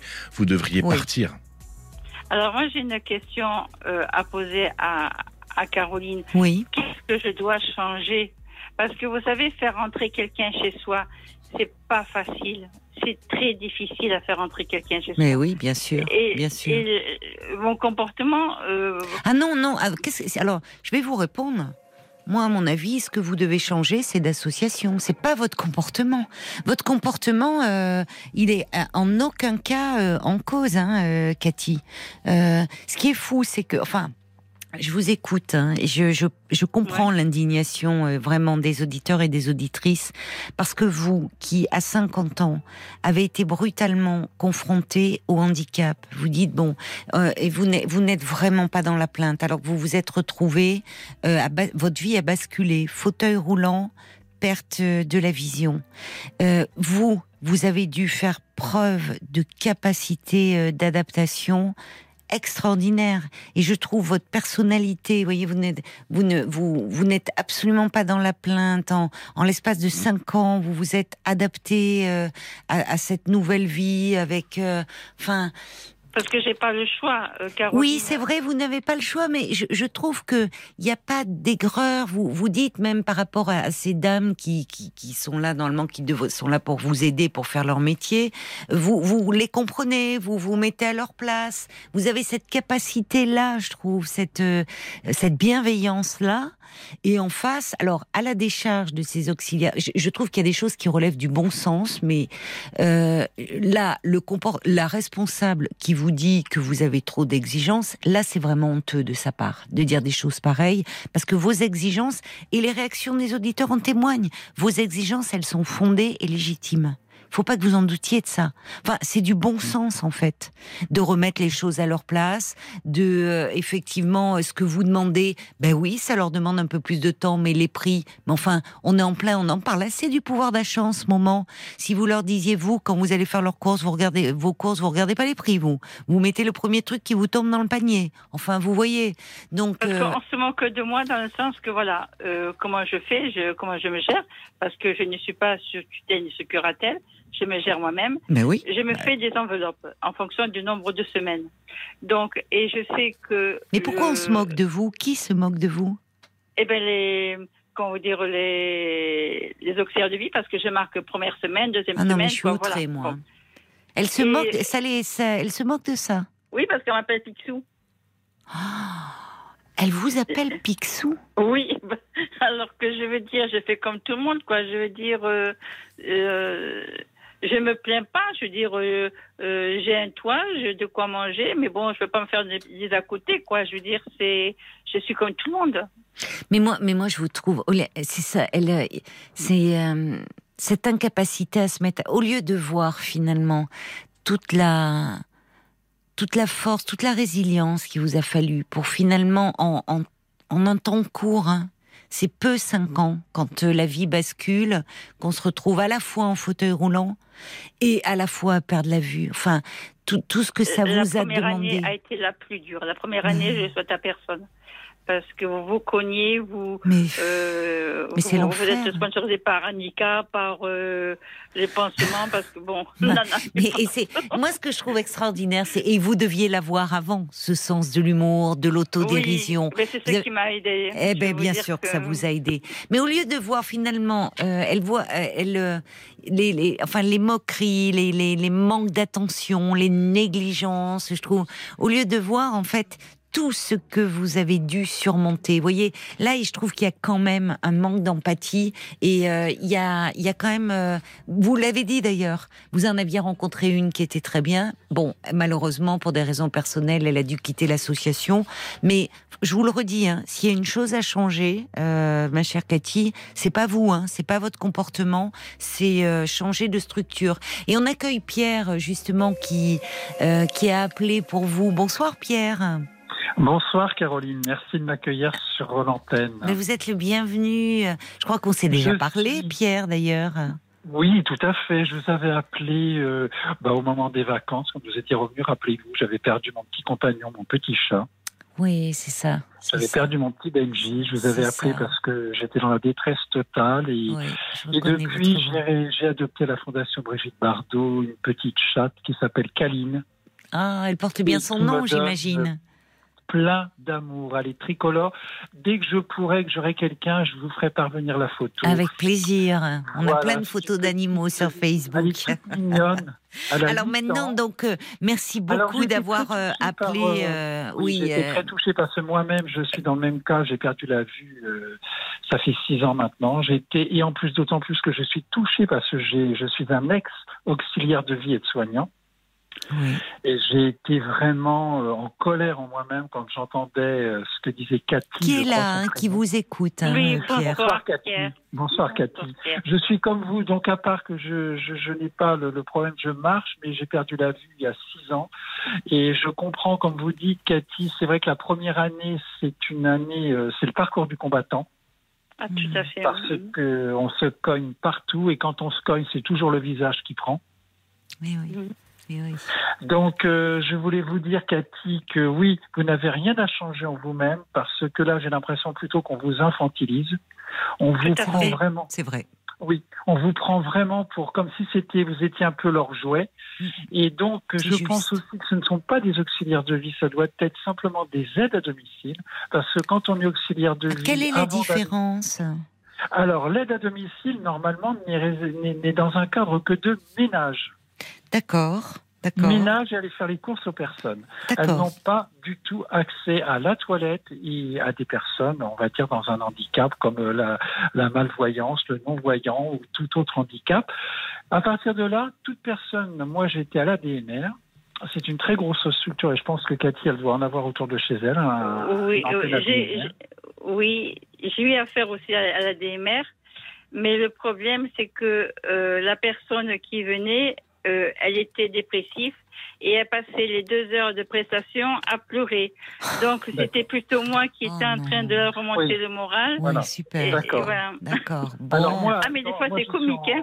Mm. Moi, je suis en province. C'est vrai que c'est peut-être un petit peu différent que quand on est dans une grosse ville ou quoi que ce soit. Mais moi, je sais que les auxiliaires de vie, chez nous, quand on, déjà quand elles rentrent, elles sont donc euh, aides à domicile. Elles Oui. suivent déjà une première formation, ce qu'on appelle le pas à pas, ce qui permet de les- déjà de les mettre ce que c'est que le domicile, euh, le respect du domicile, parce que c'est un respect. Quand on rentre chez quelqu'un, on doit respecter le domicile. On- Oui. On n'est pas chez nous, donc euh, ça, ça se respecte. Oui. D'autant plus quand il y a une personne qui est en malvoyante ou non-voyante, ça c'est encore euh, beaucoup plus d'intention. Moi je sais qu'on a été formé, euh, après on passait bien sûr le diplôme euh, d'auxiliaire de vie et on nous apprenait justement à respecter la personne, c'est-à-dire Ah oui. quand on est chez la personne, c'est quand on la sort, on est ses yeux, c'est lui dire tout ce qui se Mm. passe dehors. S'il y a un poteau, ne pas marcher le long des trottoirs quand c'est une personne qui est debout, donc euh, d'attendre à faire marcher le long du trottoir où les véhicules sont garés parce que les camionnettes sont avec les gros rétroviseurs sont juste à la hauteur pour le prendre dans la figure. Oui, oui. Il y a oui. plein, plein, Eh oui. plein de choses. Oui. On a aussi à la DMR des bénévoles qui passent tous les deux mois dans les domiciles pour savoir comment ça se passe avec les intervenants. Ah, c'est très bien ça. Voilà, moi je sais que j'ai tous les deux mois, j'ai deux euh, bénévoles qui viennent me demander comment ça se passe avec le personnel, si j'en suis content, si tout va bien. Ils ont des réunions de secteur, ce que l'on appelle, Oui. le personnel a des réunions de secteur tous les mois pour savoir justement chaque euh, domicile où ils vont à plusieurs, parce que ça tourne quand même, les cas des personnes, si tout se passe bien, s'ils rencontrent des problèmes ou si la personne a des, a des problèmes. Et là, je pense que Cathy n'a pas ce- ce- cette chose-là. Elle- Vous êtes euh, malheureusement, vous n'êtes pas entouré dans le sens qu'il vous faudrait, parce qu'il faut que vous ayez confiance dans la personne qui vient chez vous. Oui. Là, Comme c'est quand pas le cas. Voyez, Oui. vous voyez Donc- demain, elle va venir. Et ben, j'appréhende. Déjà, je, je, euh, Eh Non, ben, c'est pas pas bon. Cathy. Ah oui, ça C'est va pas pas. bon, Cathy. ça ne va pas. Au contraire, vous devriez être contente d'avoir Eh d'être oui. rassurée qu'elle vienne. Oui, c'est ça. Là, vous avez comme de là, vous avez de l'angoisse, Cathy. Oui, et Une j'ai une dernière question, à vous poser à, à Pierre. Dans Oui. ces cas-là, euh, un exemple tout bête. L'autre jour, elle m'a quoi l'autre jour? Même pour euh, pour Pâques, euh, sans que je lui demande, euh, elle m'a acheté un, un gros paquet d'œufs au chocolat. Elle m'a Oui. acheté un kilo de saucisses de Toulouse. Euh, elle m'a- je suis sur, elle m'a Un kilo pris- de saucisses. un, un kilo de saucisses. Qu'est-ce mais que je veux dire- voulez-vous faire des, des la potée ah, euh, ben, là, c'est. Vous, vous savez, j'en ai envie de pleurer tellement. Des mais, mais pourquoi vous ne lui aviez pas demandé? Pardonnez-moi, je vous vous ai interrompu. Cathy, Vous ne lui aviez pas vous voyez, demandé. Cathy, elle vous prend, elle vous infantilise. Elle a dû en vous prendre pour elle. Voilà, elle vous Euh, infantilise. Il Oui, faut- mais dans ces cas-là, Pierre, qui, qui c'est qui doit. euh, parce que moi, quand je lui dis, ben, vous le ramenez au magasin, moi, c'était pas sur la liste. Elle, elle m'a- non, elle n'a pas bougé. Elle pas faut, bougé. faut Le- intervenir auprès, faut intervenir auprès de ses responsables. D'accord. faut intervenir auprès de ses responsables. Euh, Parce que là, elle prend, elle prend en fait pied chez vous, elle se permet des choses qu'elle n'a pas Oui. à se permettre. Oui. Si vous lui dites, vous me ramenez ça, et si vous voyez une promotion, une réclame, quelque chose, vous voyez, vous voyez à peu près ce que je prends, vous me le prenez, mais autrement, elle n'a pas, elle n'a pas à faire ça. Parce que là, en fait, c'est de l'infantilisation. Elle vous, elle se permet des choses que, comme si, bon, en fait, comme si c'était chez elle, elle c'est très des choses, juste. peut-être quand même que vous n'avez pas envie d'avoir, et ça, c'est pas normal. Faut prendre. Ouais. Mais moi, je serais que vous, Cathy, changez d'association Oui, oui. Moi, je changer oui. d'association. Ça va être un bien-être pour vous, pour votre morale, parce que je pense que vous n'avez pas le repos moral par rapport à ça. Vous avez besoin de confiance, vous avez besoin de quelqu'un, de personnes qui viennent chez vous, mais de personnes de confiance. Que si vous avez besoin d'aller faire des courses, vous allez savoir. Voilà. On va vous dire, voilà, bah, il y a ça, c'est tel prix, il y a ça en promotion, tiens, il y a un lot de ceci. Vous avez besoin, elles sont vos yeux, Cathy. Oui. Vous avez Ah, mais besoin tout de à ça. fait. Oui. Mais, mais, Vous- euh, là, j'angoisse et j'appréhende. Mais les sorties, Ce qui est pas normal. euh, c'est- Ça ne va pas. euh, ça ne va pas. Si vous êtes, ça vous plonge dans un état d'angoisse, donc ça ne va pas. Euh, il faut que vous, à mon avis, euh, Pierre, vous, vous avez tout dit. hein. Et à chaque Oui. fois, merci beaucoup de votre intervention parce que Non, vous exprimez toujours normal. avec beaucoup de douceur, mais vous avez Oui. toujours les mots justes. Et je me souviens très bien de vous. Et à chaque fois, je suis émue. là, Je me souviens de Ah bah, votre savez, premier appel. vous, Caroline, l'autre jour, j'étais dans mon jardin et j'ai tous les cœurs de Marie qui sortent. Il y a tout ça qui est très joli, ces grandes hampes avec plein de petits cœurs qui pendent. C'est, c'est, c'est Qu'est-ce que c'est les cœurs de Marie? Ah, Ce sont des fleurs des petits. Oui, c'est des. C'est en fait, ça fait des grandes tiges qui poussent parce que c'est en fait l'hiver ça, ça ça reste en terre au printemps ça reprend ça renaît comme on dit ça fait des grandes tiges et sur ces tiges il y a plein de petits cœurs qui sont accrochés roses Oh. et blancs Ah, mais je vois ce que c'est. Je savais pas que ça s'appelait les cœurs de Marie.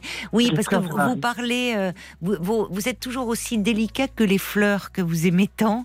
Parce Oui, que ah, je me j'adore souviens de, de, de ce premier appel où vous disiez, euh, là aussi, Oui. comme Cathy, vous n'étiez pas dans la plainte, euh, vous avez perdu la Oui. vue à l'âge de 50 ans, euh, et, et, et, et, vous dites, mais si, je profite encore dans mon jardin de l'odeur des Je roses. profite, je profite des senteurs. En ce moment, il y a les senteurs des lilas, Oui, de tout ça, oui. qui sont odorantes, qui sont.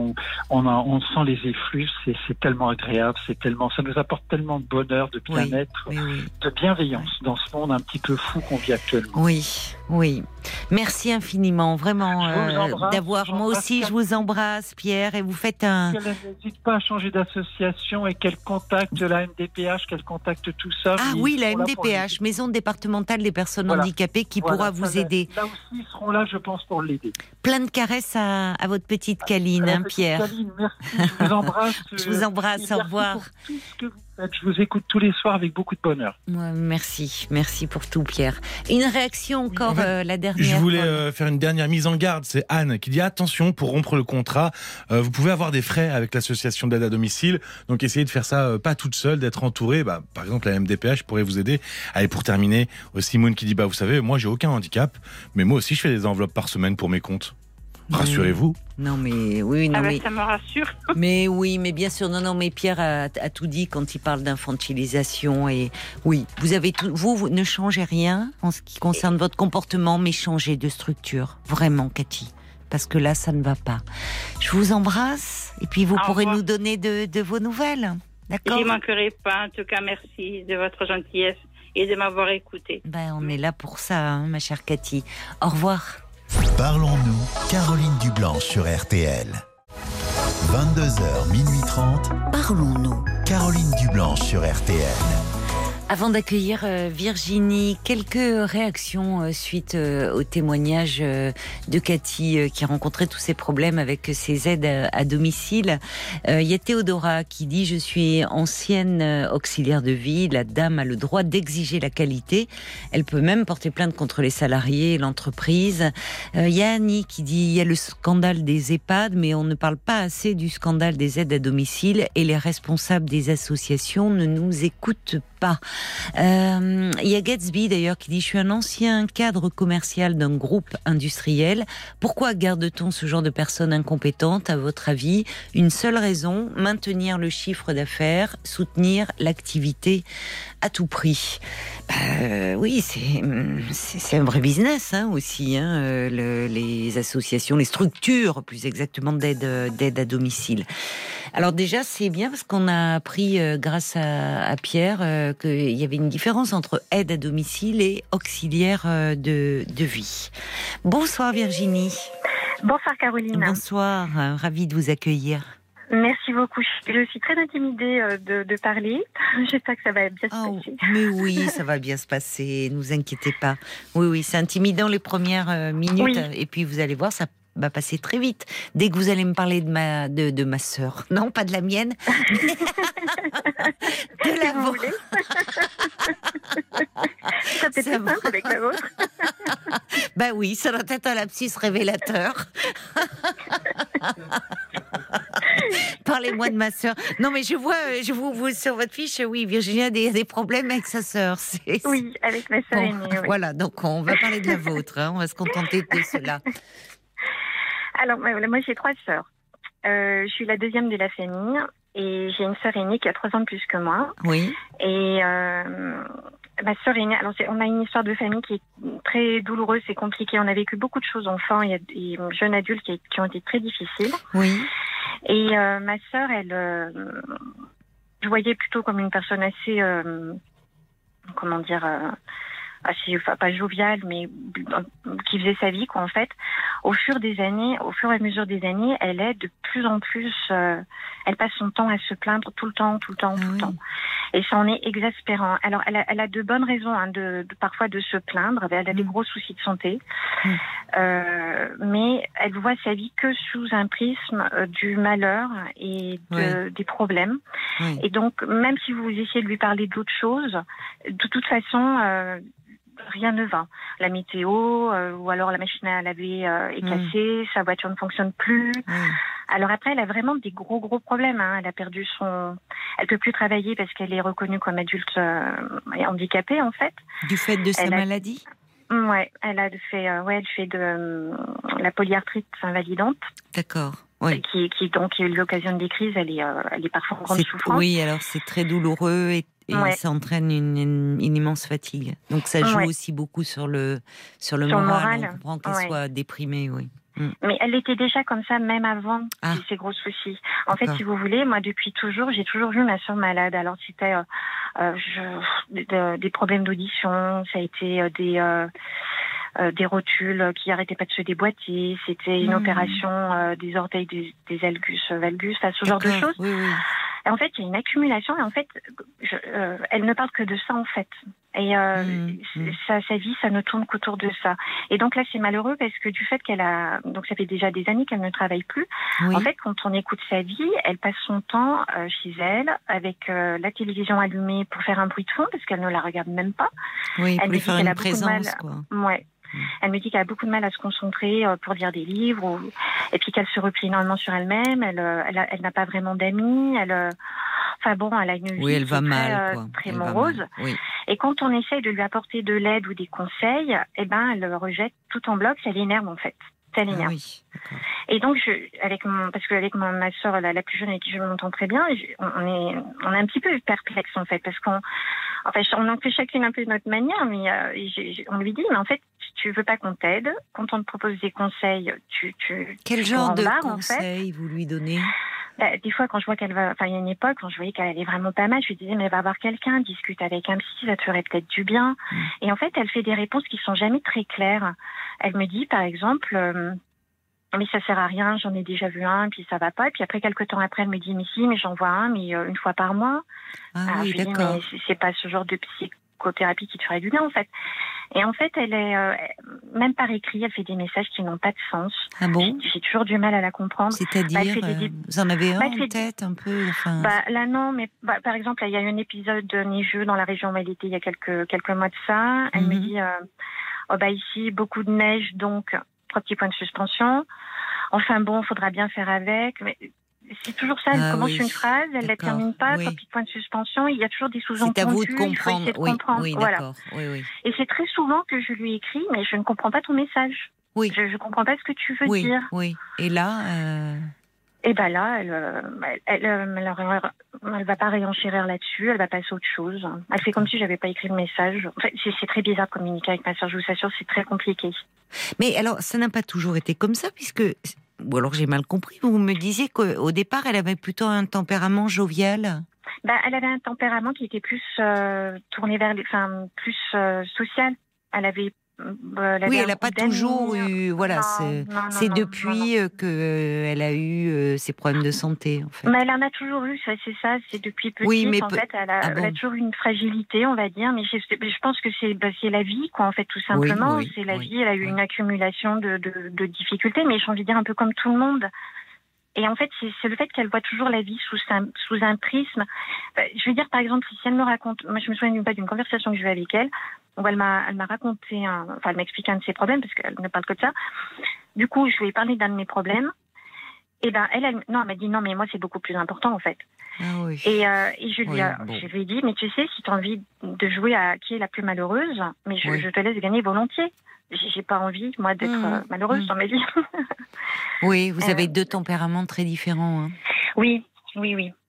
Et puis, elle est euh, très dans la culpabilisation et ça, j'ai beaucoup de mal. Elle est vraiment. euh, Bah, euh, c'est vrai que c'est insupportable. Si vous voulez Oh. parler, enfin ce que vous décrivez au bout d'un moment, euh, d'ailleurs, d'où votre réponse. Euh, bon, on va pas jouer à qui euh, souffre le plus, mais au fond. euh, si vous vous avez euh, à un moment donné un problème, une difficulté, vous en parlez, mais elle dit bah, à côté de moi c'est rien, mais à ce moment-là on peut parler de rien finalement. Ben, c'est ça. Et en fait, moi, quand là en ce moment, ben, j'ai j'ai des soucis. Je suis en train de me séparer de mon compagnon. Oui. Je, je lui ai pas dit. Enfin, je lui ai même dit à personne, Oui. sauf à mes amis très proches. Mais je lui ai pas dit parce que. Mais vous le dites maintenant hein, sur RTL, si votre famille oui, mais bon, écoute comme ça. Ben, je le dis à tout le monde. voilà. Mais, euh, mais elle, euh, ça, je vais pas trop. Enfin, je trouve aucun réconfort en fait à lui parler. Et oui, bien sûr, je comprends. En fait, j'ai j'ai toujours, toujours eu un peu avec mes sœurs des relations, je veux dire, assez superficielles. C'est c'est dommage, mais c'est comme Ben ça. Et, euh, et euh, Mais, mais en même temps, c'est que pas ça- maintenant que ça va changer. Quoi, si Eh ben voilà, oui. Mais alors, ça vous pèse quand même. Ben, ça me pèse parce que je, je, je bascule toujours entre deux sentiments. C'est-à-dire à Oui. la fois cette exaspération que je ressens vraiment et qui fait qu'en février, là, j'ai eu un énorme clash avec elle où vraiment je lui dis Ah bon? que ce que d'habitude je, je retiens et là je lui dis j'en ai marre, tu te plains tout le temps, tu es négative, tu me saoules. Hum, hum. Vraiment, j'ai Ben vraiment j'ai j'ai lâché les vannes Oui, oui. au fond de moi en sachant pertinemment que ça ne servira à rien du tout. Mais ça m'a fait du bien de le Oui, dire. oui, je comprends. Et effectivement, ça n'a rien changé. Hein. Vous êtes fâchée Mais, euh, depuis ou?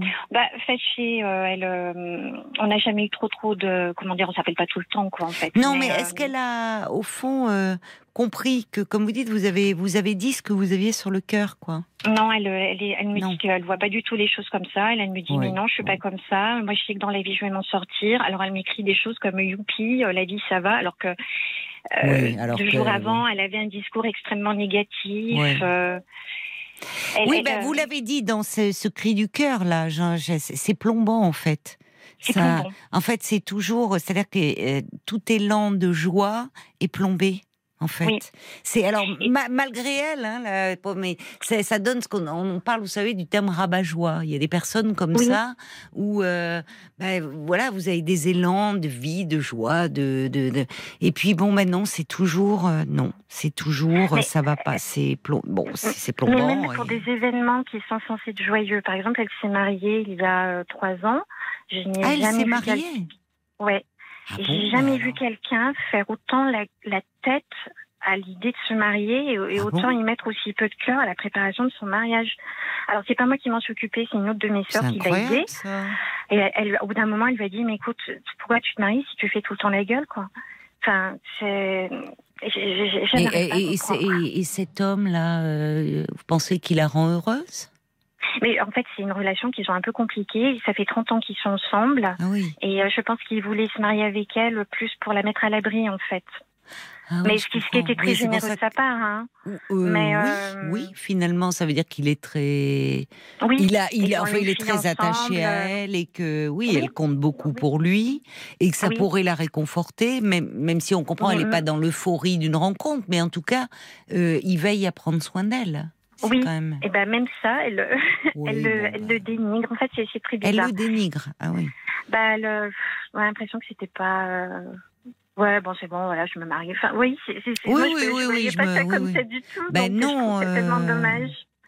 Et puis, je suis exaspérée parce qu'elle a deux filles. Il y en a une qui.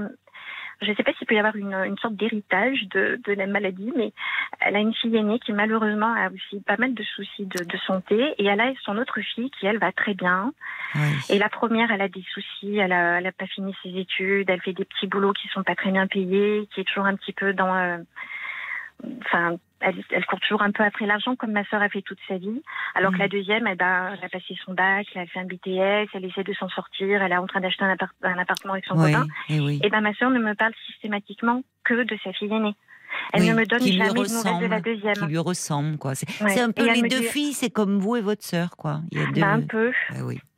Et elle me dit, en parlant de la deuxième, oh, mais elle, elle va bien, euh, voilà, elle fait sa vie, Oui, et puis c'est tout. Et par contre, l'autre, j'ai droit à plein de détails. Je dis, mais en fait, c'est hallucinant, quoi. Et quand, quand, j'ai- quand je me suis vraiment Oui. attachée avec elle en février, je lui dis, ah bah oui, tu me parles jamais de ta deuxième fille, bah oui, la pauvre, il lui arrive jamais de problème, elle va bien, donc elle n'est pas intéressante. Enfin, j'ai j'ai été un peu cruelle dans mes propos parce que j'étais tellement exaspérée. Oui, mais assez juste, malheureusement, au fond.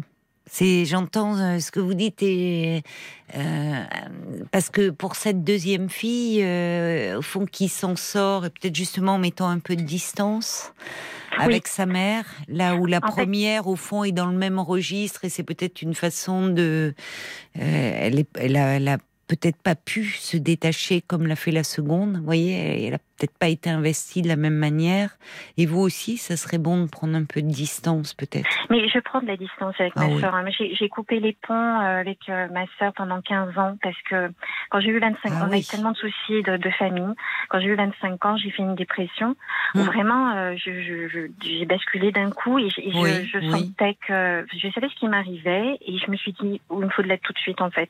Et j'ai eu une chance incroyable. Je suis tombée sur un psy formidable qui m'a Oui. suivie pendant 7 ans et qui vraiment m'a mis euh, des, des fondations solides en fait. Ce qui est même après, même dans ma vie, même quand j'ai eu des coups durs, j'ai été triste, déprimée, mais j'ai jamais retombé vraiment dans la dépression. D'accord, oui. Et vraiment, ça m'a fait un bien fou. Oui, mais enfin, vous dites que vous euh, avez eu de la chance de tomber bon sur un bon Oui. psy, mais vous Oui. avez quand même à un moment été chercher de l'aide. Oui. Et, et, et l'accepter. Et à 25 dire, ans, voilà, là, là, voilà. là, j'ai besoin. Voilà, oui. mais oui, on tend la main et on accepte Enfin, la rien oui. ne pouvait se faire sans vous. Que vous avez été active dans ce Oui. dans ce processus. Là où vous savez, il y a des personnes euh, et mais mais mais malheureusement, c'est surtout triste pour elles qui euh, euh, il y a y a une forme de dépression qui qui se passe sur un plan somatique. C'est-à-dire la plainte, elle porte sur le corps. Oui. Uniquement. Voyez? Enfin, uniquement. C'est-à-dire que ces- personnes euh, n'ont, comme si elles n'avaient pas accès à, hum, au fond, à l'introspection, à la vie psychique. Elles en ont une, évidemment. Mais au fond, la, la plainte, c'est c'est une, une plainte à tonalité dépressive qui, qui, qui s'exprime à travers le corps, uniquement. C'est compliqué, en fait, parce que du coup, euh, leur demande s'adresse à des médecins, beaucoup, mais la dimension psychologique, elles ont du mal à y avoir accès.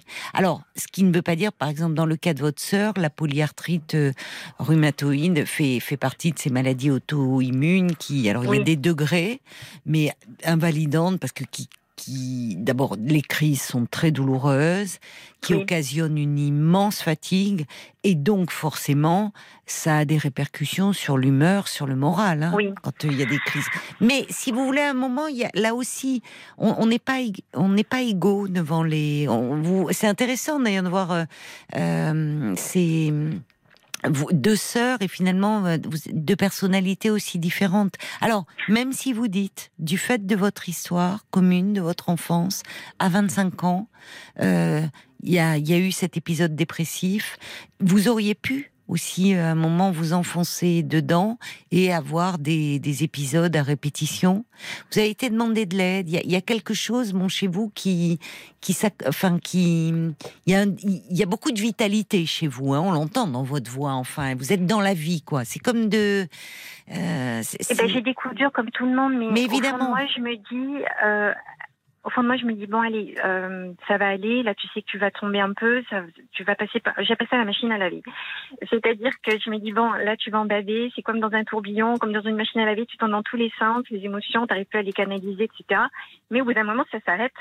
Et après, tu reprends pied. Et après, tu auras les idées plus claires. Et puis après, tu pourras avancer de nouveau. Il faut juste en passer un peu par là. euh, un peu, euh, voilà, l'essorage un peu compliqué parfois, mais on s'en sort après en fait. Il faut Mhm. juste le temps que ça se repose, que ces émotions qui sont dans tous les C'est sens. vrai, en plus, c'est juste. Parfois, il suffit, euh, euh, il faut, il faut aussi, comme vous dites, les accepter ces états-là, plutôt que de chercher à lutter contre en Voilà, permanence. bah là je suis Parfois, triste, il faut- normal que je sois triste, Bah, parce dans que une séparation, euh, il voilà. y, a, y a du chagrin et Voilà, il y a un moment, oui, on en passe par ça, par cette phase de chagrin. Et c'est ça. Et là où certaines personnes n'ont pas, euh, si vous voulez, tout ce qu'elles associent à des émotions négatives qui de fait sont douloureuses à vivre, elles les tiennent à distance, elles les tiennent à distance, et elles s'épuisent à les tenir à distance. Là où à un moment, parfois, oui, on passe par des phases de chagrin, mais vous avez raison de dire, ça passe. Mais ça passe parce que aussi vous êtes allé, vous avez une grande intériorité, une capacité d'introspection que votre sœur n'a peut-être pas. Et peut-être qu'elle vous envie d'ailleurs un peu sur cet aspect-là et que ça crée, vous voyez, c'est comme si vous étiez un miroir inversé toutes les deux. C'est Un intéressant. peu, oui, mais Oui. ouais, euh, c'est ce que j'ai beaucoup de mal, avec- en, en plus de ça, si vous voulez, c'est qu'elle elle me, met dans deux, sen- dans deux sentiments différents. C'est-à-dire à la fois cette exaspération Oui, et en même temps aussi une forme de culpabilisation. oui. Et, et c'est- j'ai beaucoup de mal à supporter ça. Vit- Ouais. Plus je vieillis, plus j'ai du mal qu'on essaie de me culpabiliser. Et là, il y a, hum, a peut-être un an de ça, elle avait fait une crise particulièrement, je pense, douloureuse. Et elle m'envoyait des messages très perturbants en me disant qu'elle envisageait euh, d'aller en Belgique. Euh, mais sans jamais prononcer le Ah mot de oui, suicide assisté. Vous voyez, elle oui. me l'a jamais dit. Mais qu'elle envisageait de faire ça et qu'elle comptait sur moi pour Oui. expliquer son geste à ses filles. C'est insupportable. Et j'ai explosé de colère. Oui. Et Je je, lui ai dit non, tu, tu comprends pas le processus, ça, se fait pas chez D'abord, c'est pas par caché. SMS. Hein. Quand bien Non. même, je. euh, la- Puis, la- et puis, puis j'ai dit c'est quelque chose qu'on fait, que tu partages avec tes enfants, que tu Mais expliques, il y a un accompagnement, c'est pas comme ça tu vas et puis oui. c'est- ça se passe pas comme ça. Oui. Et elle m'a dit non mais t'es quand même ma sœur, tu pourrais comprendre et tu pourrais l'expliquer à mes filles. Je lui ai dit non mais c'est pas mon rôle, le- ce que tu me Ah demandes, c'est c'est pas. euh, en plus j'ai pas des relations extrêmement fortes avec mes nièces, hein. c'est très superficiel, on Oui. s'envoie des petits messages pour Oui, Noël, pour euh, plus. voilà. Elle vous, oui, oui, c'est- de faire ça. c'est très culpabilisant. C'est en Très. gros, je songe, voilà. Mais bon, votre sœur, elle va, elle va vraiment mal, quoi. Mais oui, elle, Elle, va mal, et vous n'en êtes pas responsable. Oui, mais vous n'êtes pas ça, je sais. responsable. Ça, je sais. Pour Mais moi, ça qui- c'est clair. Je me sens pas sauveuse de ma sœur, si vous voulez. Mais j'essaye à la fois, parce que comme je l'ai pas vue pendant 15 ans, et que au début, ça m'a énormément soulagée de plus voir certains membres de ma famille qui, Mhm. en fait, me, comme j'étais en dépression et que c'est des gens qui eux-mêmes ne vont pas bien, parce qu'à l'époque déjà elle n'allait pas bien, ils, ils m'enfonçaient en fait. Et je Mais me oui. suis dit, je, je peux pas. Oui. J'ai- J'ai déjà pas assez d'énergie pour moi, je peux pas en donner aux autres, Bien donc sûr. je coupe les ponts. Mais je pensais pas que ça durait aussi longtemps. Et vraiment, ça m'a soulagée. Et au bout de quelques temps, au bout de quelques années, ça m'a culpabilisée. Donc j'ai repris contact. Eh oui. Mais en sachant très bien que la relation, elle pourrait jamais être que superficielle. Mais même ça, j'étais contente quand même. J'ai fait le deuil d'une famille euh, unie, d'une famille. euh, voilà, j'en ai fait le deuil. Donc je souffre beaucoup moins par rapport à ça qu'à une époque. Mais euh, avec cette sœur, c'est compliqué parce que maintenant, elle rejette ça sur ma fille. Et ça, par contre, Ah bon? je je Comment pas. ça? Je- Comment ça? Eh ben, comme on a, elle contacte ma fille, alors bon, c'est très sympa. Des fois, elle lui souhaite une bonne journée, ou elle lui souhaite son bon anniversaire, ou elle lui demande de ses nouvelles, et tout, Oui. c'est cool. Et puis là, elle commence à envoyer des messages euh, qui me plaisent pas. Par exemple, à Oui. Noël, elle lui a envoyé un message en lui disant Bon, alors, qu'est-ce que tu voudrais pour Noël? Euh, Mais tu comprends, j'ai... ma fille a 23 ans, hein, elle a pas deux ans, elle ne demande pas un cadeau, elle est indépendante, Oui. elle, elle- elle travaille. enfin. Euh, mais tu comprends, j'ai pas trop de sous, alors euh, euh, je veux bien t'offrir un truc, mais il faudrait pas que ce soit trop cher parce que bon, mais sinon je peux bien faire ce sacrifice pour toi. Mais enfin, et ma Oh fille non. était très embêtée. Et j'ai dit à ma fille, mais il refuse parce que c'est pas un cadeau là qu'elle te donne, c'est un petit paquet de culpabilité. Oui, oui. refuse. Oui, Je lui dis, tu lui dis t'as besoin de rien. Et elle était très embêtée, ma fille. Et je n'ai pas envie que ma fille soit mise dans cette situation-là. Je comprends. Ça oui, oui, je comprends. Que, ben, je comprends même que ça vous mette en colère. Alors déjà, je, je pense que votre fille euh, aura plus de distance. Parce que c'est Ma pas. machine me fait rire parce qu'elle m'envoie un petit message. Je me dis, euh, mais maman, ta sœur, elle est un peu chelou quand même. Eh ben voilà. eh ben voilà. oui. Voilà. Euh, Oui. alors chelou pour euh, c'est le langage des jeunes pour dire louche, Voilà. hein, mais c'est vrai que des- c'est le Elle des elle jeunes quand ils ont un côté un peu bizarre, un peu bizarre, c'est il est chelou celui-là. Voilà. Ouais. Euh, mais vous voyez, donc euh, c'est pas comme si elle avait une, elle, elle a jamais été très ultra proche de cette tante. Non, pas du Bon. tout. C'est alors Pas voilà, et ça c'est important. parce que pendant 15 ans, elle l'a pas connu. Eh ben quoi. voilà. Donc, euh, Donc, bon, euh, donc euh, tout ça, si vous voulez, ne- je pense, je- comprends votre exaspération et même votre colère. C'était là que vous la voyez maintenant à travers votre fille et ce lien, c'est insupportable de dire qu'est-ce qui te ferait plaisir? Bon, ça très bien, mais j'ai pas beaucoup d'argent, ça va être un sacrifice, mais je vais me sacrifier pour toi. Alors là, voilà, c'est plus un cadeau là, c'est une dette, c'est une dette. Et la famille, Enfin, voyez. mais Oui, oui, non, mais c'est ça, pas possible. Un cadeau, ça doit être fait Parce avec plaisir, bah, ça doit être fait, doit être fait Et gratuitement. puis, enfin. même sans beaucoup d'argent, il est toujours possible à une jeune femme d'ouvrir, d'offrir un Oui. petit, un petit bracelet, une petite chose, une petite Tout fantaisie qui vaut pas cher, mais c'est le geste. Bon, donc oui, oui, il y a quelque chose de, de, de bah, comme dit votre fille, de chelou. Donc vous voyez que votre fille, elle va pas se laisser happer, parce que déjà, ce qui, ce qui aurait été embêtant, c'est qu'elle ait été très proche de sa tante et que sa tante, pour X raisons, maladie, devienne euh, bon euh, comme ça plus négative, plus et qu'elle se sente prise dans ce lien très affectif et, et donc elle aussi un peu coupable. Elle a beaucoup plus de distance. Vous dites, elle a pas vu Oui. pendant 15 ans, mais Oui. c'est chez vous que ça réveille tout ce lien que vous aviez Bah, avec en fait, elle. Voilà. J'avais un peu coupé aussi les ponts avec ma famille parce que je voulais, j'avais déjà ma fille à cette époque, elle avait quelques mois, et je, je voulais la, enfin, je voulais pas qu'on lui fasse euh, subir des choses que, voilà, c'est ça, ces tentatives de culpabilisation, ces tentatives de, de rabaissement, ces tentatives à tout ça, et je voulais pas qu'elle subisse vous avez bien fait, mais vous avez bien fait. coupé les euh, ponts. En fait, beaucoup de personnes euh, vous, vous comprennent très bien. hein. Il y a Jacques qui dit euh, ce genre de personne est vraiment compliqué à vivre et votre exaspération est légitime. Euh, Jacques qui vous trouve déjà très patiente. Veillez à ne pas y laisser trop de force. Il y a Brigitte, elle dit bah, votre sœur, oui, semble très auto-centrée et négative. Vous ne pourrez guère la changer. Il faut Non. sans- doute renoncer à, à tant d'autres choses. Alors ça, c'était avant que vous parliez de votre fille. Vous dites à un moment, j'ai entendu, vous avez fait le deuil d'une famille unie. C'est compliqué, Oui. hein C'est un deuil qui est difficile à faire parce qu'on a tous la famille que l'on a et puis une Oui. famille idéale dans la tête. Oui. Et, euh, et par moment, bah, et ça aide, oui, à un moment, de se dire bon, bah voilà, je dois composer avec cette famille-là. Et à un moment, ça permet d'être moins en attente. Mais Donc- en fait, je suis plus en attente Voilà. par rapport à Bon, ma sœur. J'ai-. J'ai plus tout ça. Mais je, je veux qu'elle laisse ma fille tranquille. Bon, Et je ne sais pas. faites si- confiance à votre fille. Faites confiance Voilà, c'est ça ma question. C'est est-ce que est-ce que je laisse comme ça et ma fille gère ou est-ce Oui. que j'interviens? C'est Elle, je lui envoie demande. pas des messages tous les quatre matins.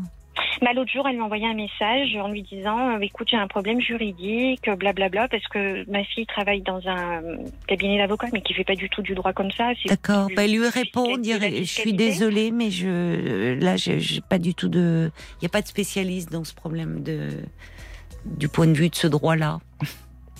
Enfin, voilà, ça, m'énerve. Oui, j'entends bon. que ça vous énerve, mais parce que ça ravive votre lien euh, avec elle. Mm. Moi, je, vous pouvez dire à votre fille, dire bon, écoute, euh, c'est compliqué, ne te laisse pas envahir. Tu sais que malheureusement, elle est très autocentrée, assez négative. Elle, est- elle, elle culpabilise beaucoup. Donc votre fille n'est pas, elle, elle peut ne pas répondre ou de façon de dire euh, désolé. euh, j'ai demandé, mais dans, dans le cabinet, il y a personne qui est euh, spécialisé dans, dans, dans ce domaine-là. Mm, Faites-lui ouais. confiance. Vous Oui, le dites, c'est pas c'est pas une, une enfant. Elle a 23 ans, elle vous dit elle-même un peu bon ce qu'elle en pense, elle a beaucoup plus de détachement. Faites-lui confiance et dites-lui écoute si tu ne veux ne pas répondre ou ne te sens pas obligé, c'est pas un Oui. souci. Vraiment. Euh, Il y a Bambi qui dit oui, c'est vrai que c'est une euh, situation relou, ça y est, les auditeurs se lâchent aussi. Votre sœur semble vouloir vous impliquer dans son mal-être, je serais aussi en colère à votre place. Euh, Il y a hum, Brigitte qui dit et si vous, vous arrêtiez de vous faire un peu maltraiter par votre sœur, vous seriez coupable de quoi? Ça suffit peut-être. Voilà, vous avez chacune votre histoire.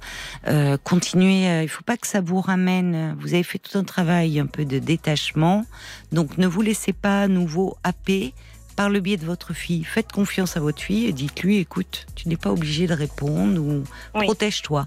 Alors il y a Brigitte qui dit, j'ai connu un, moi je disais rabat-joie, Brigitte elle dit un tu la vu. C'est pas mal du même genre.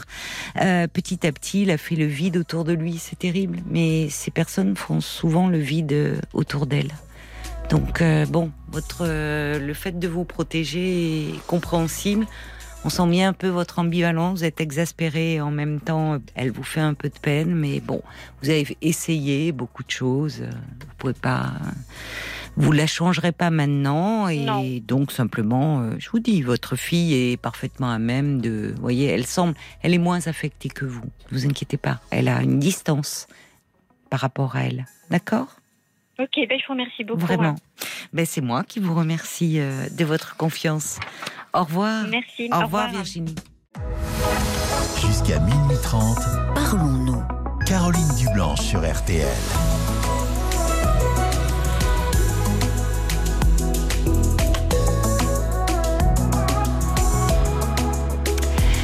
Parlons-nous de tout ce qui vous touche, de tout ce qui vous concerne ou vous préoccupe.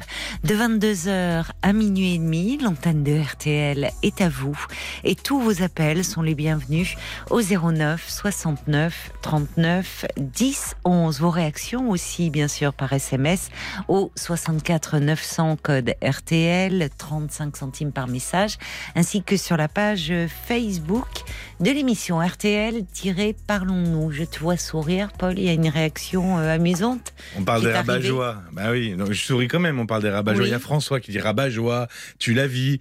Les Anglais ont une expression très explicite qui est euh, wet blanket. Qu'est-ce Euh, que ça veut dire, wet blanket? Blanquette, couverture? Exactement, une couverture mouillée. Ah, c'est vrai que oui, on a une sensation Et désagréable tout de suite. c'est très désagréable, Ah, une couverture mouillée. couverture mouillée Exactement. soi. Eh, ah Il n'y a rien de plus rabat-joie. Eh ben, merci François, on aura appris une nouvelle expression grâce à vous.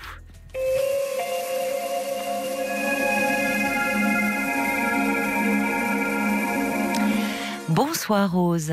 Bonsoir. Alors, euh, bah moi, il n'y a pas très longtemps que je vous écoute. Et euh, Eh ben, bienvenue alors, on est ravis euh, de vous accueillir. Oui, alors je mets mes écouteurs et euh, je vais marcher. Je vous écoute en podcast. Ah, d'accord, la journée alors en marchant. Voilà. D'accord. Et vous nous avez découvert via les podcasts alors? Voilà, j'écoutais une émission L'heure du crime. Oui, Et avec Jean-Alphonse Richard. Voilà, et Ouais. puis en. Puis voilà, j'ai découvert euh, votre émission que j'adore. Oh, bah c'est j'écoute. Tous les, Merci. tous les jours, euh, les podcasts. Vous Mais avez une très bonne analyse de tout, euh, Oh, bah, c'est gentil. Mais c'est vrai, C'est gentil. Bah, vrai. euh, vraiment, j'en profite pour faire un petit clin d'œil très amical à, à tous les auditeurs qui nous écoutent euh, en podcast. Ouais. Alors voilà, moi je voulais vous parler euh, de ma fille qui a aujourd'hui euh, 22 ans, qui a eu une période euh, très très difficile à- il y a deux ans. Elle a été, euh, elle a fait une, une descente aux enfers. Et euh, le mot est, est encore un peu faible, mais bon, elle est, C'est-à-dire, qu'est-ce qui s'est passé? elle a fait euh, une, une grosse dépression sévère. Oui. Et euh, ça a commencé euh, par l'entrée euh, euh, à la fac Oui. et euh, des angoisses terribles. Et euh, du coup, euh, on a décidé avec, son, avec elle que Mhm. ce serait bien qu'elle puisse voir un psychiatre. Et oui, Donc, bien sûr. de là, le psychiatre lui a donné un traitement. Oui. Qui, qui marchait plus ou moins et euh, plus ça allait et, et pire c'était. Donc euh, euh, ça s'est suivi d'une hospitalisation. Oui. Oui, pour En euh, en protection, quoi, en prévention plus exactement. Oui, parce qu'elle avait des idées suicidaires Oui, oui. et elle était vraiment très mal. Et Pardonnez-moi, je, je oui. vous demande juste.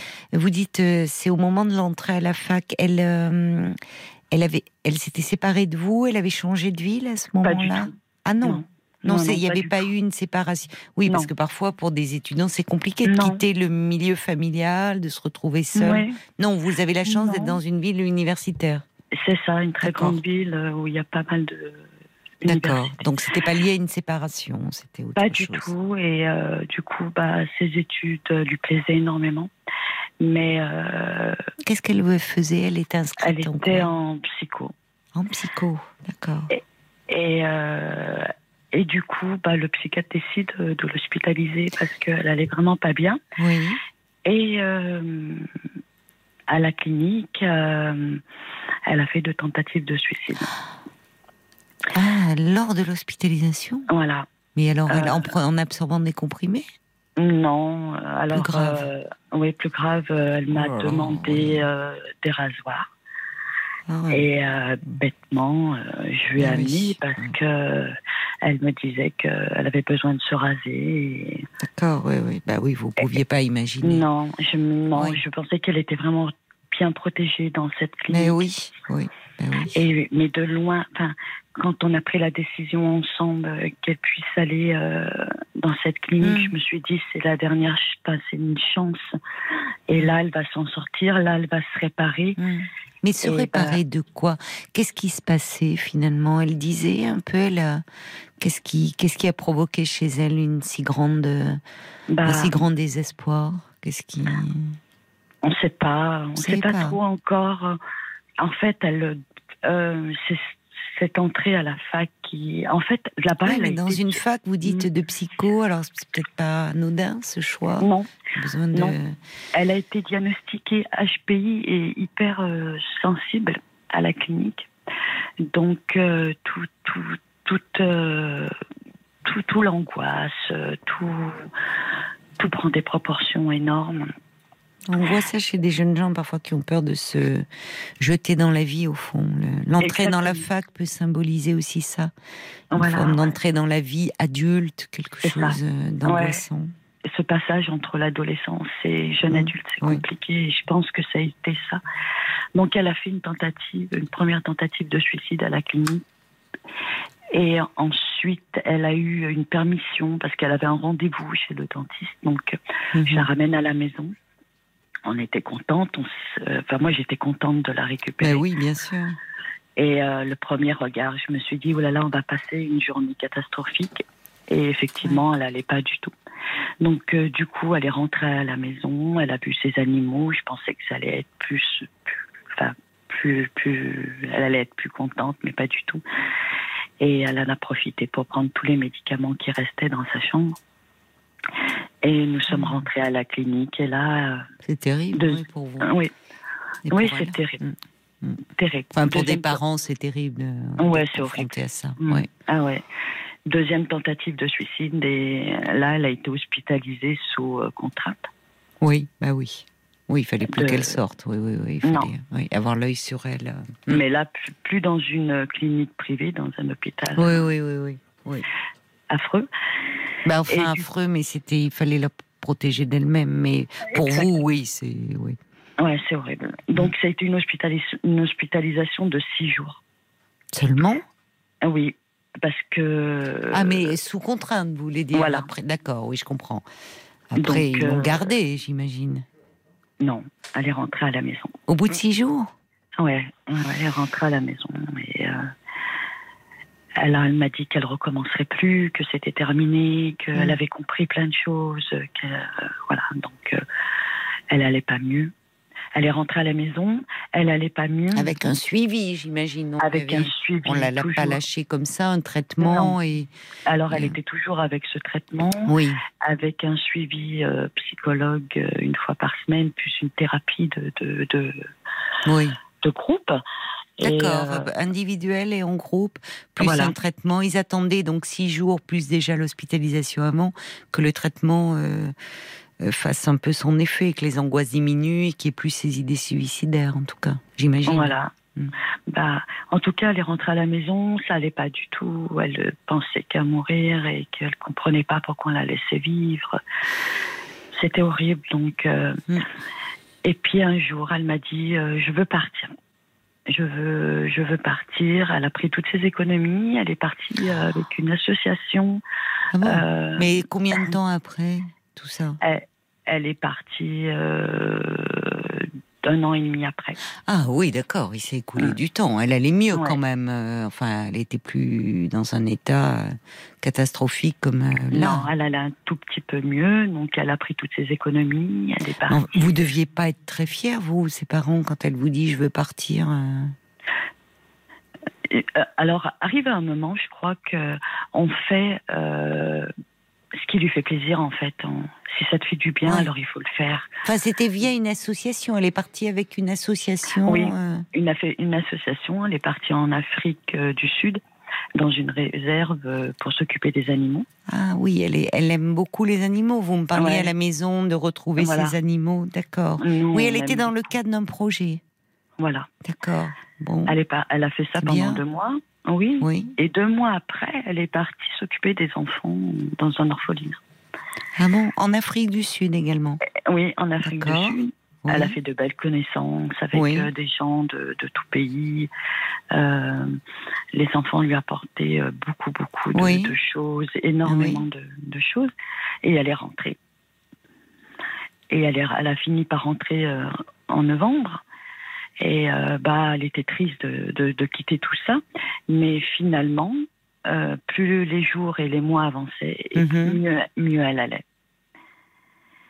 Et- Même, euh, c'est- c'est-à-dire à son retour, vous voulez dire hein? Oui, à son retour, elle a commencé à diminuer son traitement. Oui, oui.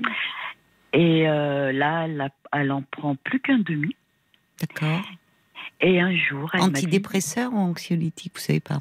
Alors, euh, je crois que c'est anxiolytique. Anxiolytique, d'accord. Oui, Ouais. pardon. Et un jour, elle vous a dit Et un jour, il n'y a pas très longtemps, elle euh, m'a dit, il va falloir que je te parle. Donc, elle m'a dit, tout ça, c'est terminé, maman, il faut tourner la page. Parce qu'il faut que tu arrêtes d'être traumatisée, d'avoir peur tout le temps. Je veux plus mourir. Euh, je, je, je- il faut que tu tournes la page. C'est fini pour moi. Tout est derrière moi. Hmm.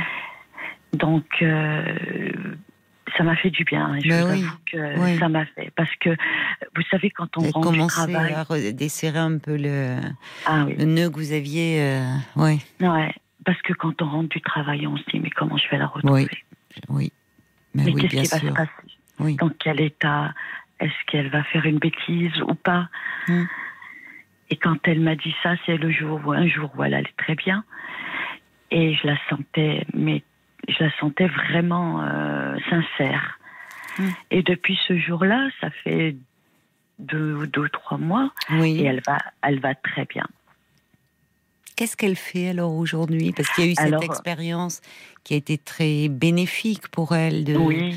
de s'occuper euh, donc d'animaux dans une réserve, puis d'enfants dans un orphelinat, comme si ça l'a. Oui. Ah, bon, c'était une césure. Mm. Et euh, là, elle reprend ses études là, et De elle veut psycho faire. Non, Non, elle Elle veut- change. ouais, elle veut faire. mieux. euh, Oui, je pense aussi. Oui, ouais, oui. ouais. Elle veut faire euh, professeur des écoles avec les enfants. D'accord. Oui, Donc. euh, C'est bien. elle bien. Oui. Elle a- Ça lui est venu, oui, c'est ça, ce- cette expérience euh, dans cet orphelinat auprès d'enfants, euh, ouais, lui a donné envie de s'engager autrement, euh, Ouais. de transmettre au fond aussi.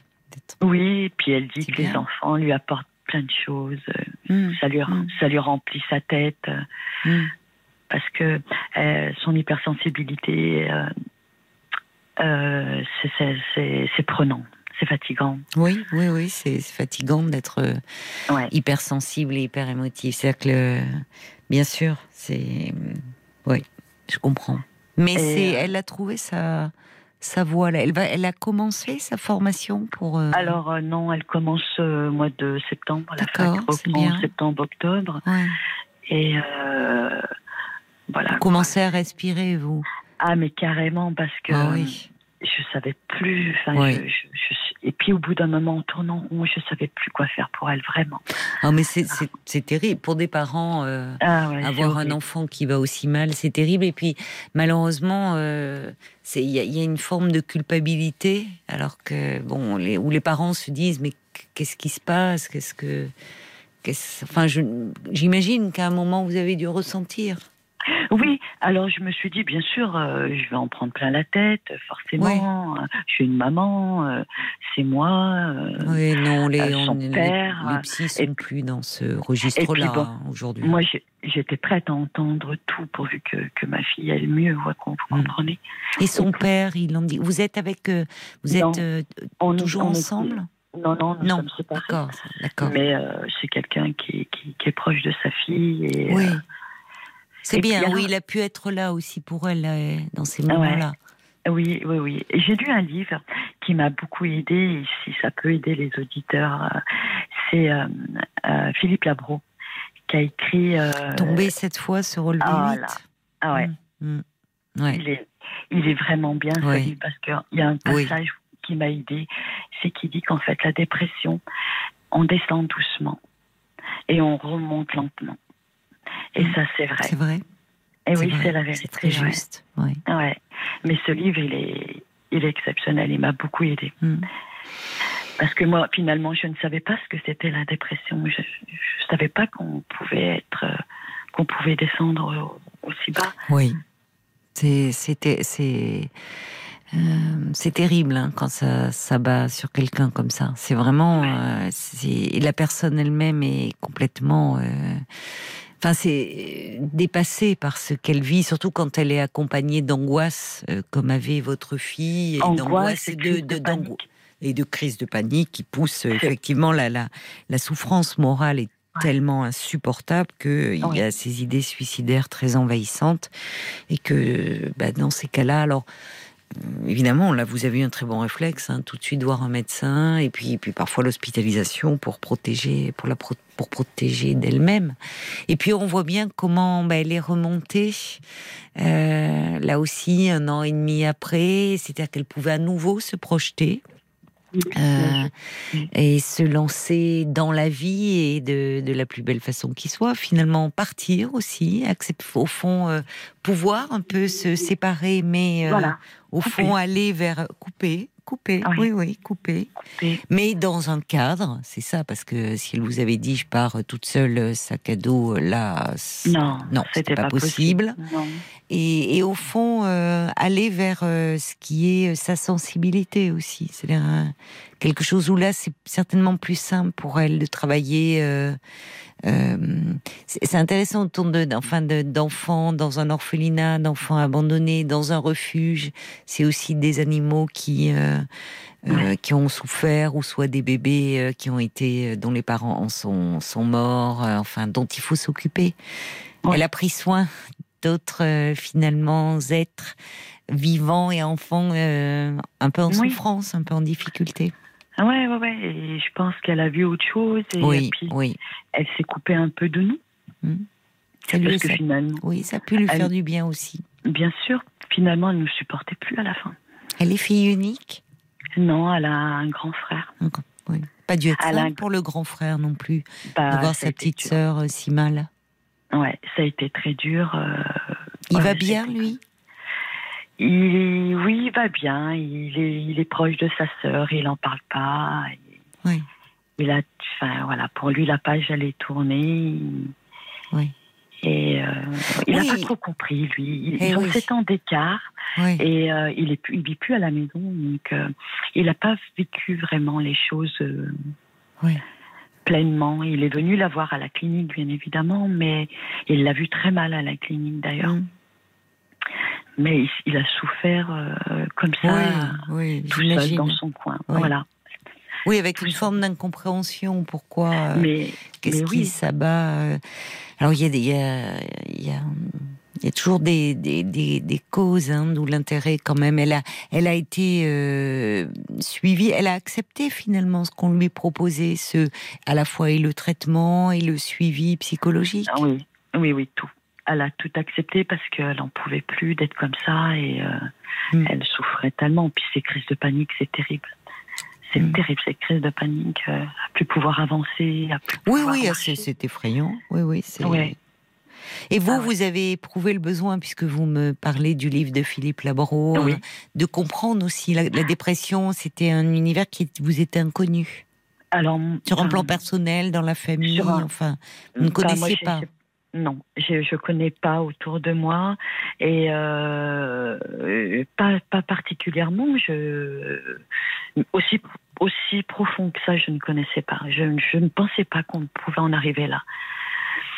Et euh, ce livre, ce livre m'a beaucoup aidé parce que c'était quelqu'un quand même de brillant, Philippe Labro, et euh, que Oui, lui- qui a connu des épisodes, enfin, très Ah sévères. hein. Mm, ouais, ouais, lu aussi, très- ce livre. Oui, très, très Et- sévère. Mm. Et, et, euh, Mais oui, mais ça touche, euh, enfin la dépression, ça peut toucher des gens très brillants. Hein. Mais Ça, oui, ça oui, touche tous les sûr. milieux sociaux. hein. Exactement, ouais. exactement.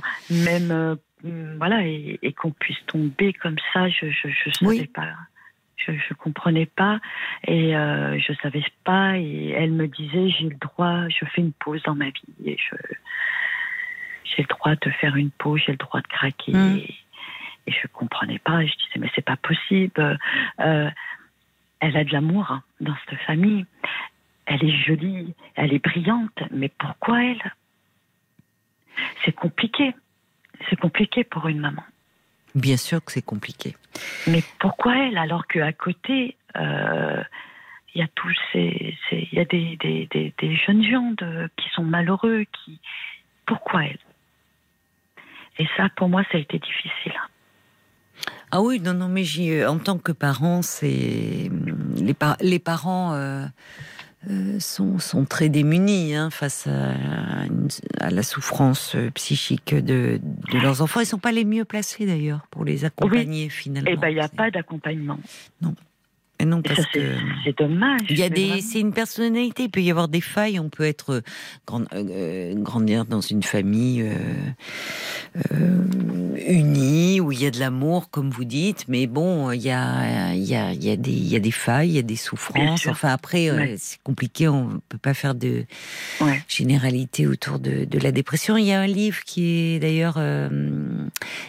Euh, Puisque vous parlez du livre de Philippe Labro, il y a aussi Moussa Nabati, c'est un psychanalyste euh, qui a écrit. Alors, je crois que le titre, il en a fait une sortie de notre édition. Il c'est la version, c'est la vision du psychanalyste, mais la dépression, une maladie euh, ou une chance entre guillemets. Ah ouais. Personne n'a envie d'être évidemment en dépression, mais à travers le euh, un peu le parcours clinique de patiente qu'il a eu en thérapie, il explique justement dans chacune des situations ce qui est en jeu.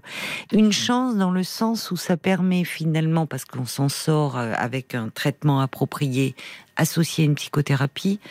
euh, Philippe Labro, lui, est- est- d'ailleurs, la psychothérapie n'est plutôt contre, ça ne lui avait pas réussi. Bon, chacun Oui. a son chemin. Oui, oui. Euh, mais ça permet de consolider ce qui était resté un peu fragile, ce qui était en souffrance dans la personnalité. Et Ouais. Moussa Nabati en parle très bien à travers les exemples cliniques. De, alors je dis de ces patientes parce qu'effectivement, ce sont essentiellement des femmes. Et alors on dit que la dépression touche plus les femmes, ça touche les hommes aussi. Je pense qu'en fait ça touche les hommes aussi, mais les femmes consultent plus facilement Plus, euh, entre ouais. guillemets. Enfin, font plus la démarche d'aller vers un psy, voyez, psychiatre, psychothérapeute, que les hommes qui euh, la dépression souvent euh, ça malheureusement va euh, ch- chez les hommes se refléter dans des problématiques d'addiction. Chez les Ah hommes, oui, on voit beaucoup des problèmes. Voilà, voilà Ouais, mm. ou euh, refuge dans le travail, mais le, le travail peut être une addiction, enfin l'alcool, drogue, Ouais, jeu, vous voyez, oui. Ouais. Euh, la démarche d'aller parler, de, de, de, de frapper, enfin d'aller voir un spécialiste est un peu plus compliqué. Ce qui explique peut-être que, vous voyez, on dit euh, ça touche plus les femmes, mais peut-être parce que les femmes consultent plus, à vrai dire. Oui, oui, oui, oui, Ah. oui. Et puis il y, a- il y a le passage aussi du, du sevrage parce que il faut arrêter à un moment donné ces médicaments quand on va mieux. Et ça aussi, on n'en parle pas beaucoup de ce sevrage, la dépersonnalisation. Elle faisait euh, De la dépersonnalisation? Comment Oui, ça?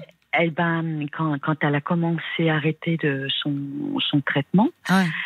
Elle faisait de la dépersonnalisation. C'est-à-dire La Elle dépersonnalisation, c'est particulier quand même. hein. Alors, je me, me trompe peut-être, mais elle m'expliquait qu'elle avait l'impression d'être. euh, Son corps était à côté d'elle. Euh, elle, elle avait des vertiges, elle avait des nausées. Ce sevrage, il est compliqué, ça, la- ça la grattait de partout. euh. et ça aussi, on n'en parle pas beaucoup. Alors. Euh, oui, c'est- enfin, je- c'est compliqué là. Chaque personne. Le, sevrage est pas si compliqué que ça. Le sevrage, le- le problème qui se passe avec ça, c'est que le sevrage, souvent, il est brutal. Les personnes, quand elles vont mieux, elles décident, elles arrêtent tout. Ouais, non, non, elle médicaments d'un coup. arrêté. hein. Or, le traitement euh, se fait, il y a un accompagnement, euh, on diminue progressivement les doses pour éviter justement une rechute. Parce que quand on arrête euh, du, brutalement du jour au lendemain, il peut y avoir une rechute. Après, les symptômes que vous décrivez, bon, il y a peut-être une peur de, du vide, de se relâcher. Parce que pourquoi Ah, des démangeaisons alors qu'elle, est- si elle supportait bien le traitement, pourquoi au moment où elle le diminue, euh, oui, je sais Elle pas. a- ça je peux pas Ouais. répondre. Donc euh, bah, là aussi, ça a été un passage un peu compliqué avec des insomnies, peut-être la peur de ne pas pouvoir une dormir. peur, oui. Une peur, peur d'angoisse. de lâcher, oui. Ouais.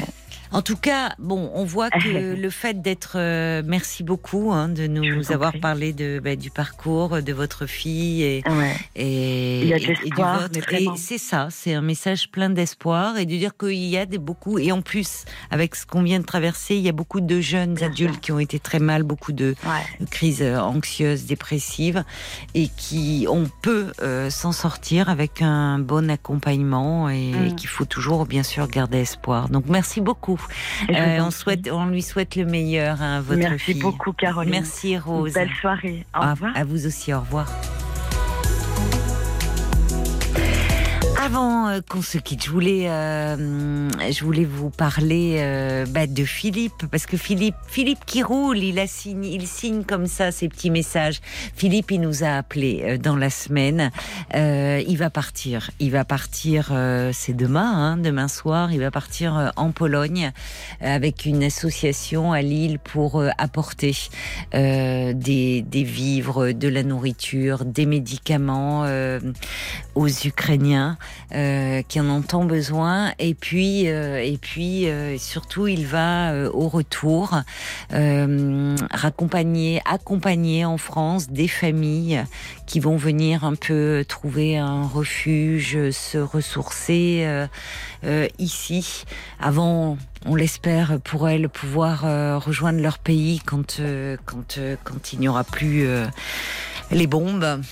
Donc, euh, ben, on pense, euh, on pense très fort euh, vraiment euh, à vous, Philippe. Je voulais vous faire un petit clin d'œil, même si vous n'aviez pas envoyé votre votre message. Vous dire qu'on sera nombreux à penser à vous ce week-end.